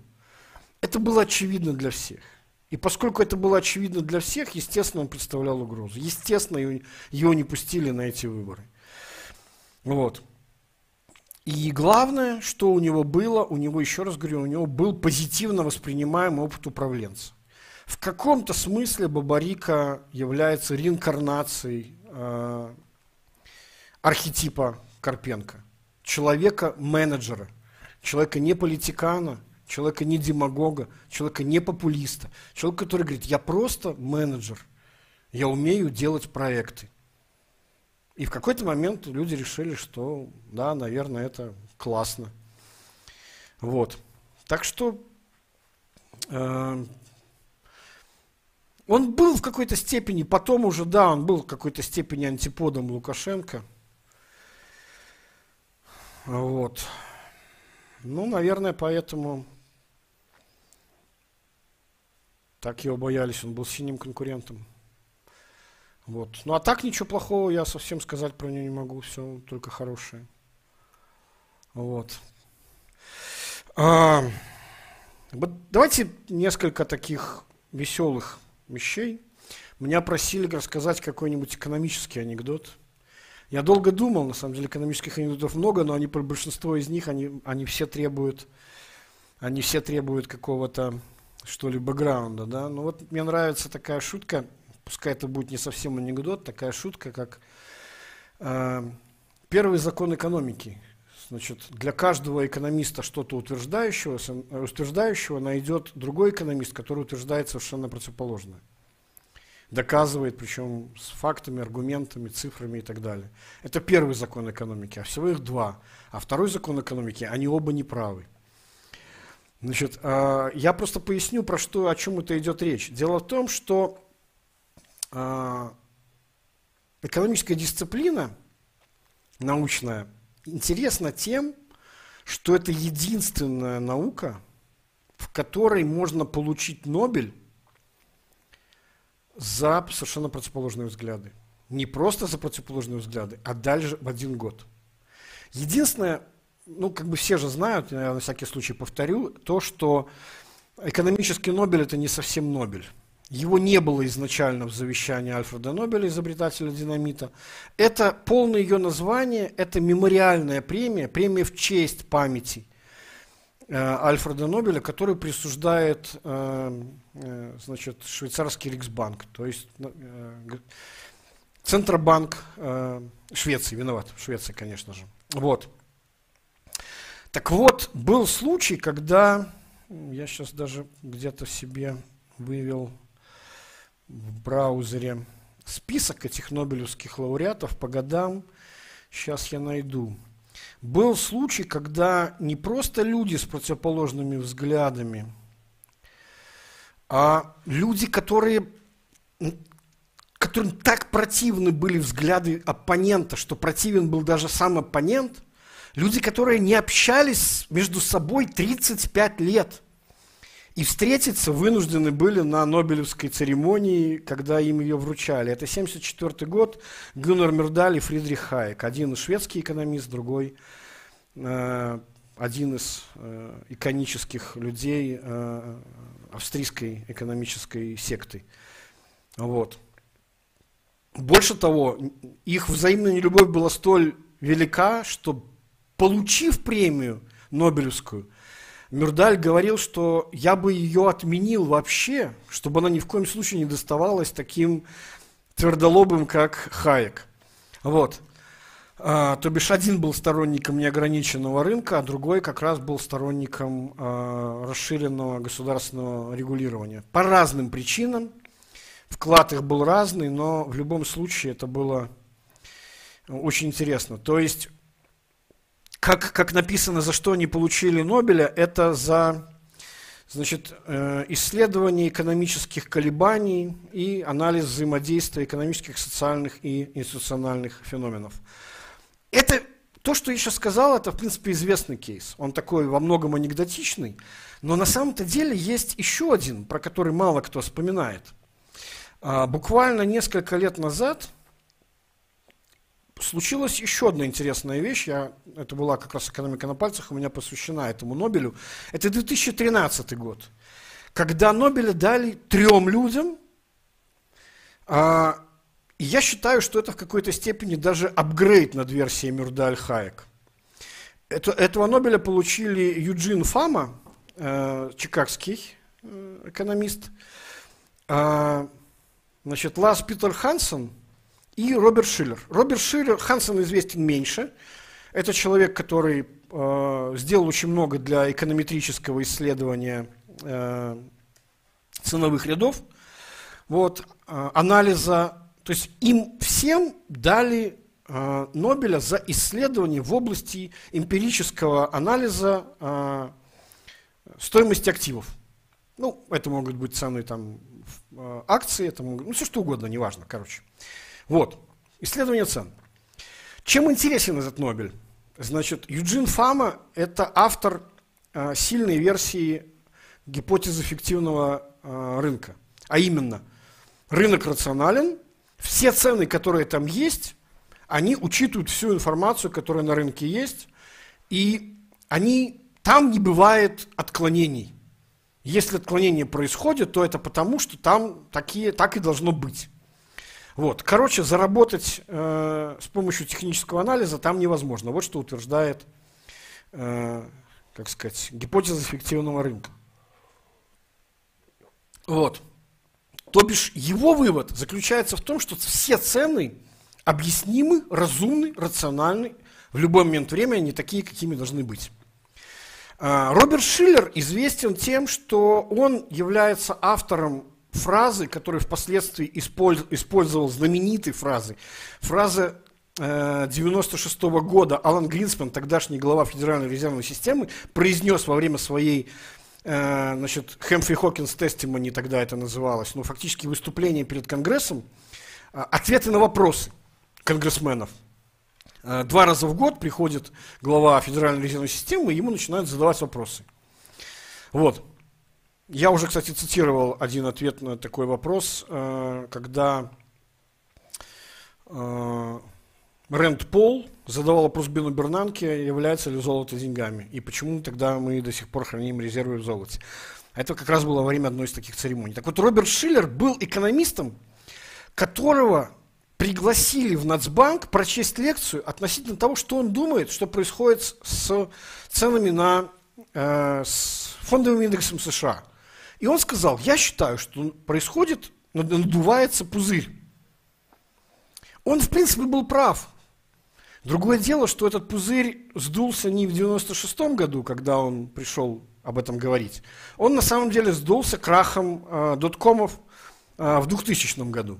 То бишь еще несколько лет, то есть цены с его точки зрения были и так иррациональны, но они успели стать еще более рациональными. Есть даже такая Давайте я тогда уже дам шутку не только экономическую, но и шутку э, трейдерскую.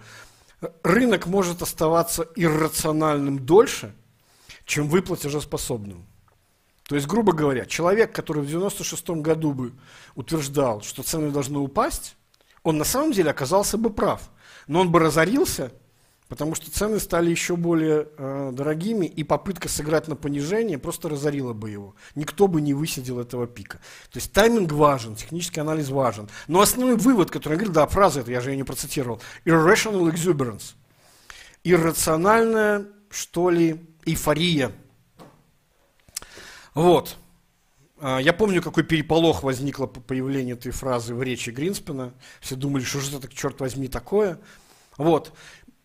Фраза эта настолько стала знаменитой, что э, известная книга Роберта Шиллера, которая такая довольно популярная, которая как раз по, по, по, посвящена феномену э, психологии финансовых рынков, она так и называется Rational Exuberance.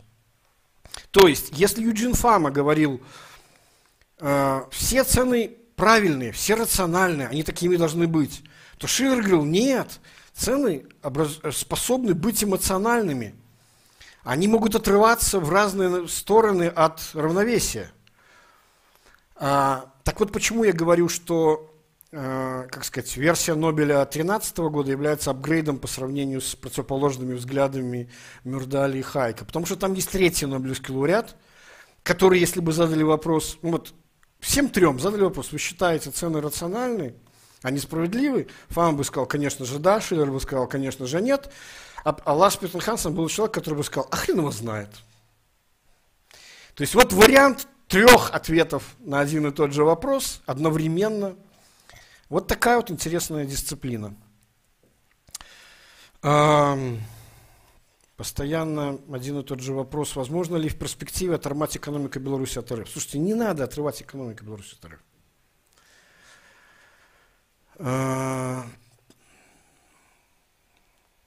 я, я вообще не понимаю, почему это должно быть целью. И точно так же, как я, например, не, не считаю а, экономическую интеграцию целиком злом, если она делается правильно. Я в прошлом стриме рассказывал, каков порядок ходов должен быть для того, чтобы выгоды от экономической интеграции превышали издержки потери нескольких инструментов э, макроэкономического регулирования. Вот. Я бы сказал так, нужно не оторвать экономику Беларуси от РФ, нужно ее, как, как же вам объяснить, у нас под пониманием, блин, экономики с РФ все больше почему-то понимается вот этот вот, вот этот вот сплошной схематоз. Я не устаю об этом говорить. И видно, как его становится все больше. Да? То есть, когда бизнес с Россией, это не бизнес, как бы что-то произвести, продать, там, заработать и так далее. Нет, это когда рассуждения начинаются из серии, слушай, есть вот одна такая тема, благодаря тому, что, ну и так далее, и так далее. Вот как только вы слышите о том, что вот можно здесь там купить, потому что здесь оно вот так там и, и так далее. То есть вот от этого ее нужно очистить на самом деле. То есть это должны быть нормальные, прозрачные экономические отношения. Иметь такой большущий рынок сбыта, ну это благо, это не угроза. В конце концов, ну слушайте, очень часто вот многие говорят, мне нравится это сравнение, хотя оно совсем некорректно, во многом, в политическом смысле совсем некорректно. Да? Вариант фин, финляндизации для Беларуси, понимаете, о чем идет речь. Когда-то э, Финляндия была частью Российской империи, и она не была потом собрана в Советский Союз. Там же как? Коммунисты сначала, значит, большевики распустили империю, а потом практически целиком ее собрали, ну, за исключением Польши. Польша всегда была таким камнем преткновения, на самом деле э, под Польшей в том числе и белорусы понимались тогда, ну, э, во многом. И Финляндия, которая не вошла в эту э, Российскую империю. Так вот, она воспринималась долгое время как политически такой вот, ну, чуть ли не сателлит, вроде как капиталистическая экономика, но в то же самое время экономически очень сильно связанная с Советским Союзом. Да? То есть к, каким образом она работала? Ну, то есть представьте себе, что... Э, это, кстати, очень похоже, чем белорусская.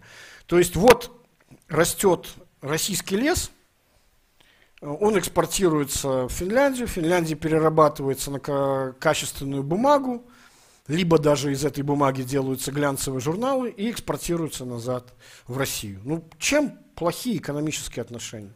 Да, потом действительно они довольно сильно пострадали от того, что от шока экономического, экономического спада, когда Советский Союз распадался, но сейчас они то же самое делают с Россией. Ну, то есть у них не стояла задача оторвать экономику Беларуси от РФ. Скорее стоит задача как бы, эм, как же тут правильно выразиться-то, да? Декриминализовать тоже слово не очень подходит. М снизить риски избыточной зависимости и вот этих э, риски этих схем, с которыми, в которых сейчас видится это, это экономические э, э, взаимоотношения с Россией. Вот о чем идет речь.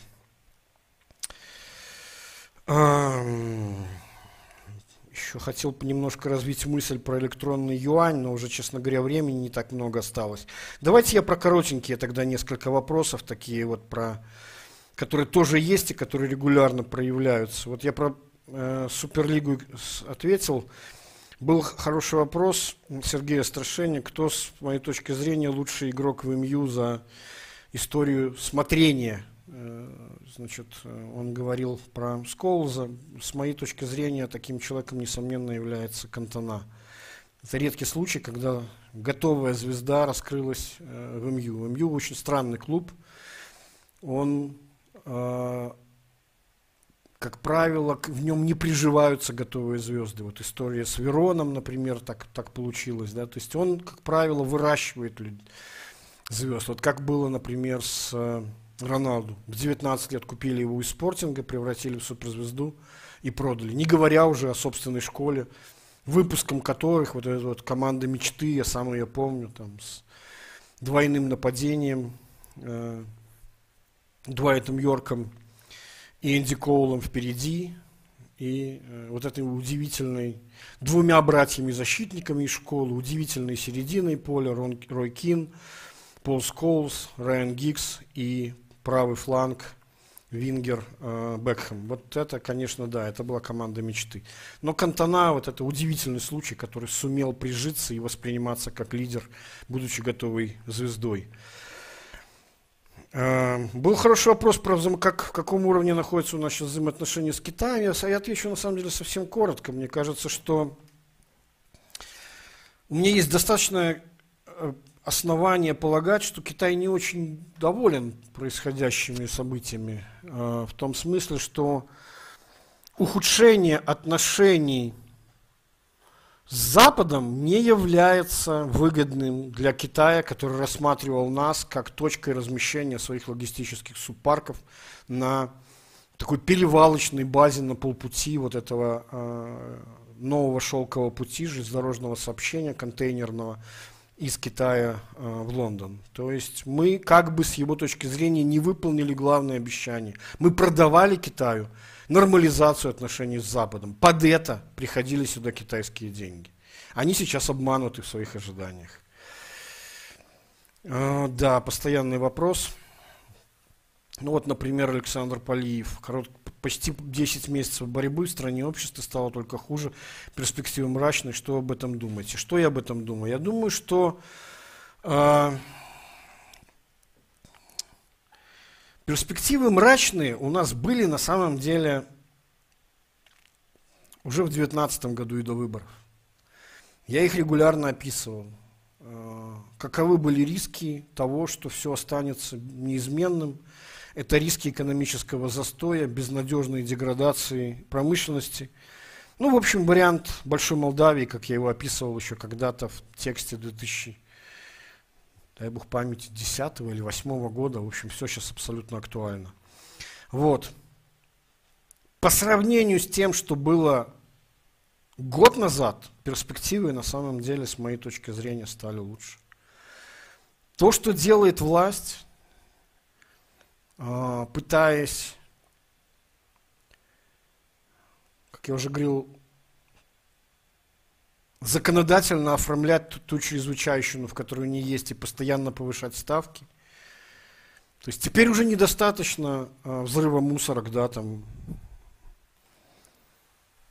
или там не случившихся взрыва мусора. Теперь уже, теперь уже должен быть не случившийся заговор по физическому устранению Лукашенко. Степень его недоверия своим собственным, э, своим собственным назначенцам столь велика, что она превратилась, вот, выразилась вот в таком вот декрете, который мы еще не видели, но который уже анонсирован. Под каждым камнем они видят заговор. В каждом человеке они видят, видят, видят заговор.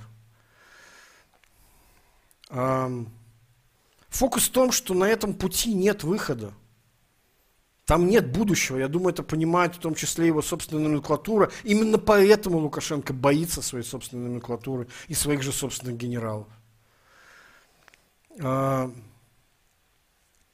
то, что мы наблюдаем сейчас, это административные, э, силовые, кровавые судороги раненого режима на самом деле. Раненый зверь всегда опаснее. Но, опять же, вопрос, вокруг чего все вертится. Это... Причем это же своими руками нанесенная травма. Своими руками нарисованные 80%, своими руками избитые люди, своими руками продолжаются задержания, своими руками происходит изобретение этих заговоров и их же раскрытие. То есть насколько тяж... Э, сильна эта травма. Но судя по доносящемуся рыку и неуклюжим движением, не знаю, это пока открытый вопрос, но вы мое мнение знаете на эту тему. Я думаю, что, так сказать, нет возможности выхода для существующей власти на том пути, который она, который она себе выбрала. Другое дело, что и вернуться назад она уже не может. Вот в чем наша трагедия в действительности. То есть пока мы не пройдем это до конца, лучше не станет. Но лучше станет неизбежность.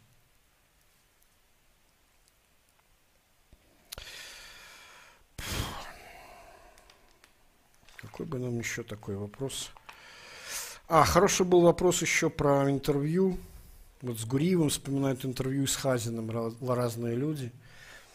И хотел бы я еще у кого-то брать интервью, например, у Аузана. Да? Я, кстати, очень уважаю то, что он делает и то, что он говорит. Это такой редкий случай институционального экономиста в России.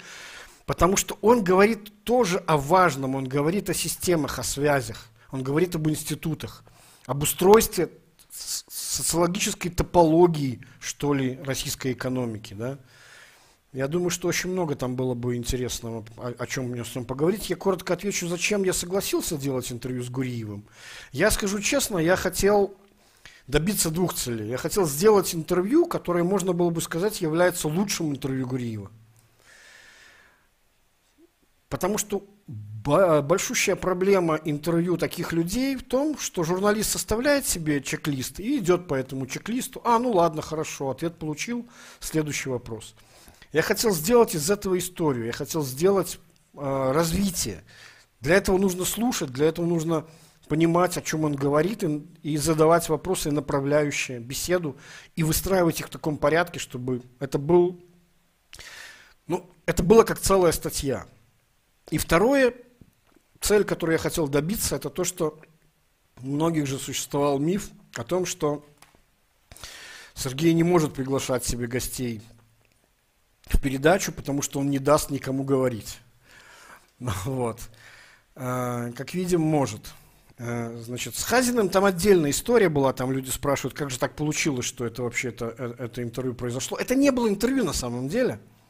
И это не была экономика на пальцах, строго говоря. Там получилась интересная история. Там Хазина тогда пригласили куда-то, я не помню, то ли прочитать лекцию, то ли для Академии МВД, то ли для Академии еще какой-то военной, то ли даже для э, Академии э, КГБ. Ну, в общем, что-то вот такое для силовиков, какую-то лекцию. Почему они так любят Хазина? Потому что он отвечает важному запросу. Он рассказывает им, как скоро кирдык будет всей вашей Америки. Помните знаменитую эту философию брата э, из Балабановского фильма? Скоро кирдык будет всей вашей Америки. Вот есть целая плеяда таких экономических воззрений, ну в кавычках, которые доказывают русским, что скоро будет кирдык всей вашей Америки. Это вот Хазин один из таких. Вот. Крах империи доллара там и прочее, прочее, или закат, я точно не помню, как эта книга называется.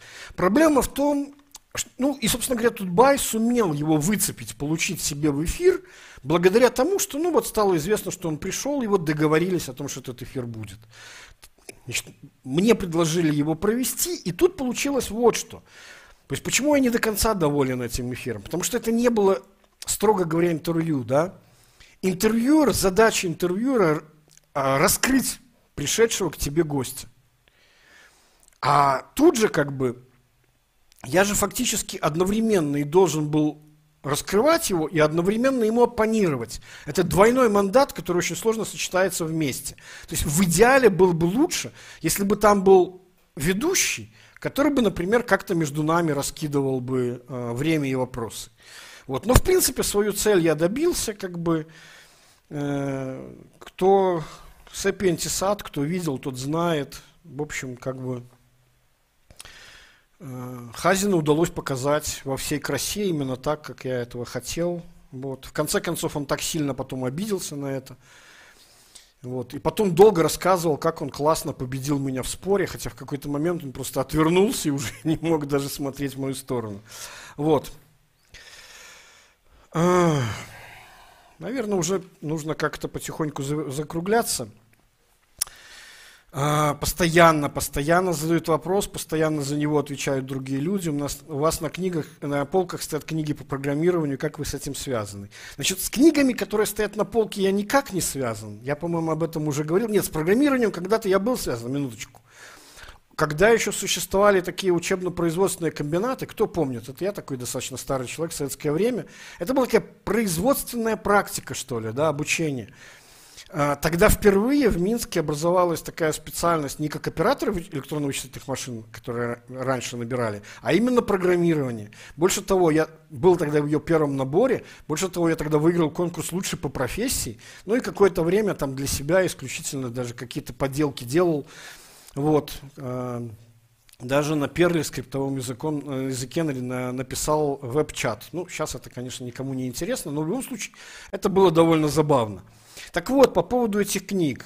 Сейчас имеет смысл раскрыть секрет, откуда эти все, книги взялись. Все эти книги не мои, все эти книги предоставлены э, людьми, которые приютили нас на все эти 10 стримов.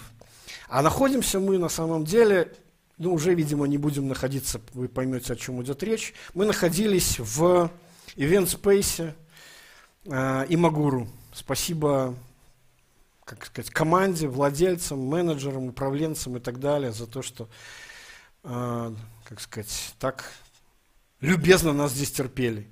Вот. Мы скорбим, на самом деле, вместе со всеми э, по поводу его безвременной, насильственной кончины этого хаба который действительно, это, это редчайший случай. Я, я на самом деле довольно скептически относился ко всяким таким вот ивент-спейсам, коворкингам и так далее. Никакие предыдущие попытки не смогли стать коммерчески успешными. У них это получилось. То есть честь им и хвала на самом деле. Э, лучшим, лучшей грамотой им, конечно же, является то, этот список стартапов, которых тут был выращен во времена и хакатонов, и прочих всяких ивентов и так далее. То есть это была важная часть инфраструктуры будущей экономики Беларуси. Ну вот, как мы понимаем, сейчас не до экономики. Ну, впрочем, сейчас и не до законов. Вот. Надеюсь, в каком-то виде ре реинкарнация такого проекта произойдет. Как он будет жить дальше, это вопрос. В любом случае, спасибо им. А, и забыл еще, поздравить с э, днем рождения двух сегодняшних людей, у которого день рождения. Это э, Зенон Станиславович Поздняк и Мария Колесникова. Они, у них разные судьбы, но это, несомненно, люди, вошедшие уже в пантеон э, Новой Беларуси. Значит, уходим мы на маленькие каникулы весенние. Значит, соответственно, сейчас нас почти 65 тысяч подписчиков, но чуть меньше. Хотелось бы, что ли, вернуться уже с более круглой цифрой, поэтому, пожалуйста, нажимайте кнопочки лайка, комментируйте, подписывайтесь и так далее. И про телеграм-канал мой тоже не забывайте, где все эти анонсы и обсуждения происходят. Спасибо, что были с нами. Хотел сказать два часа, на самом деле практически 20 часов этой весной и немножко зимы. Ну и до следующих встреч через две недели. Всего доброго.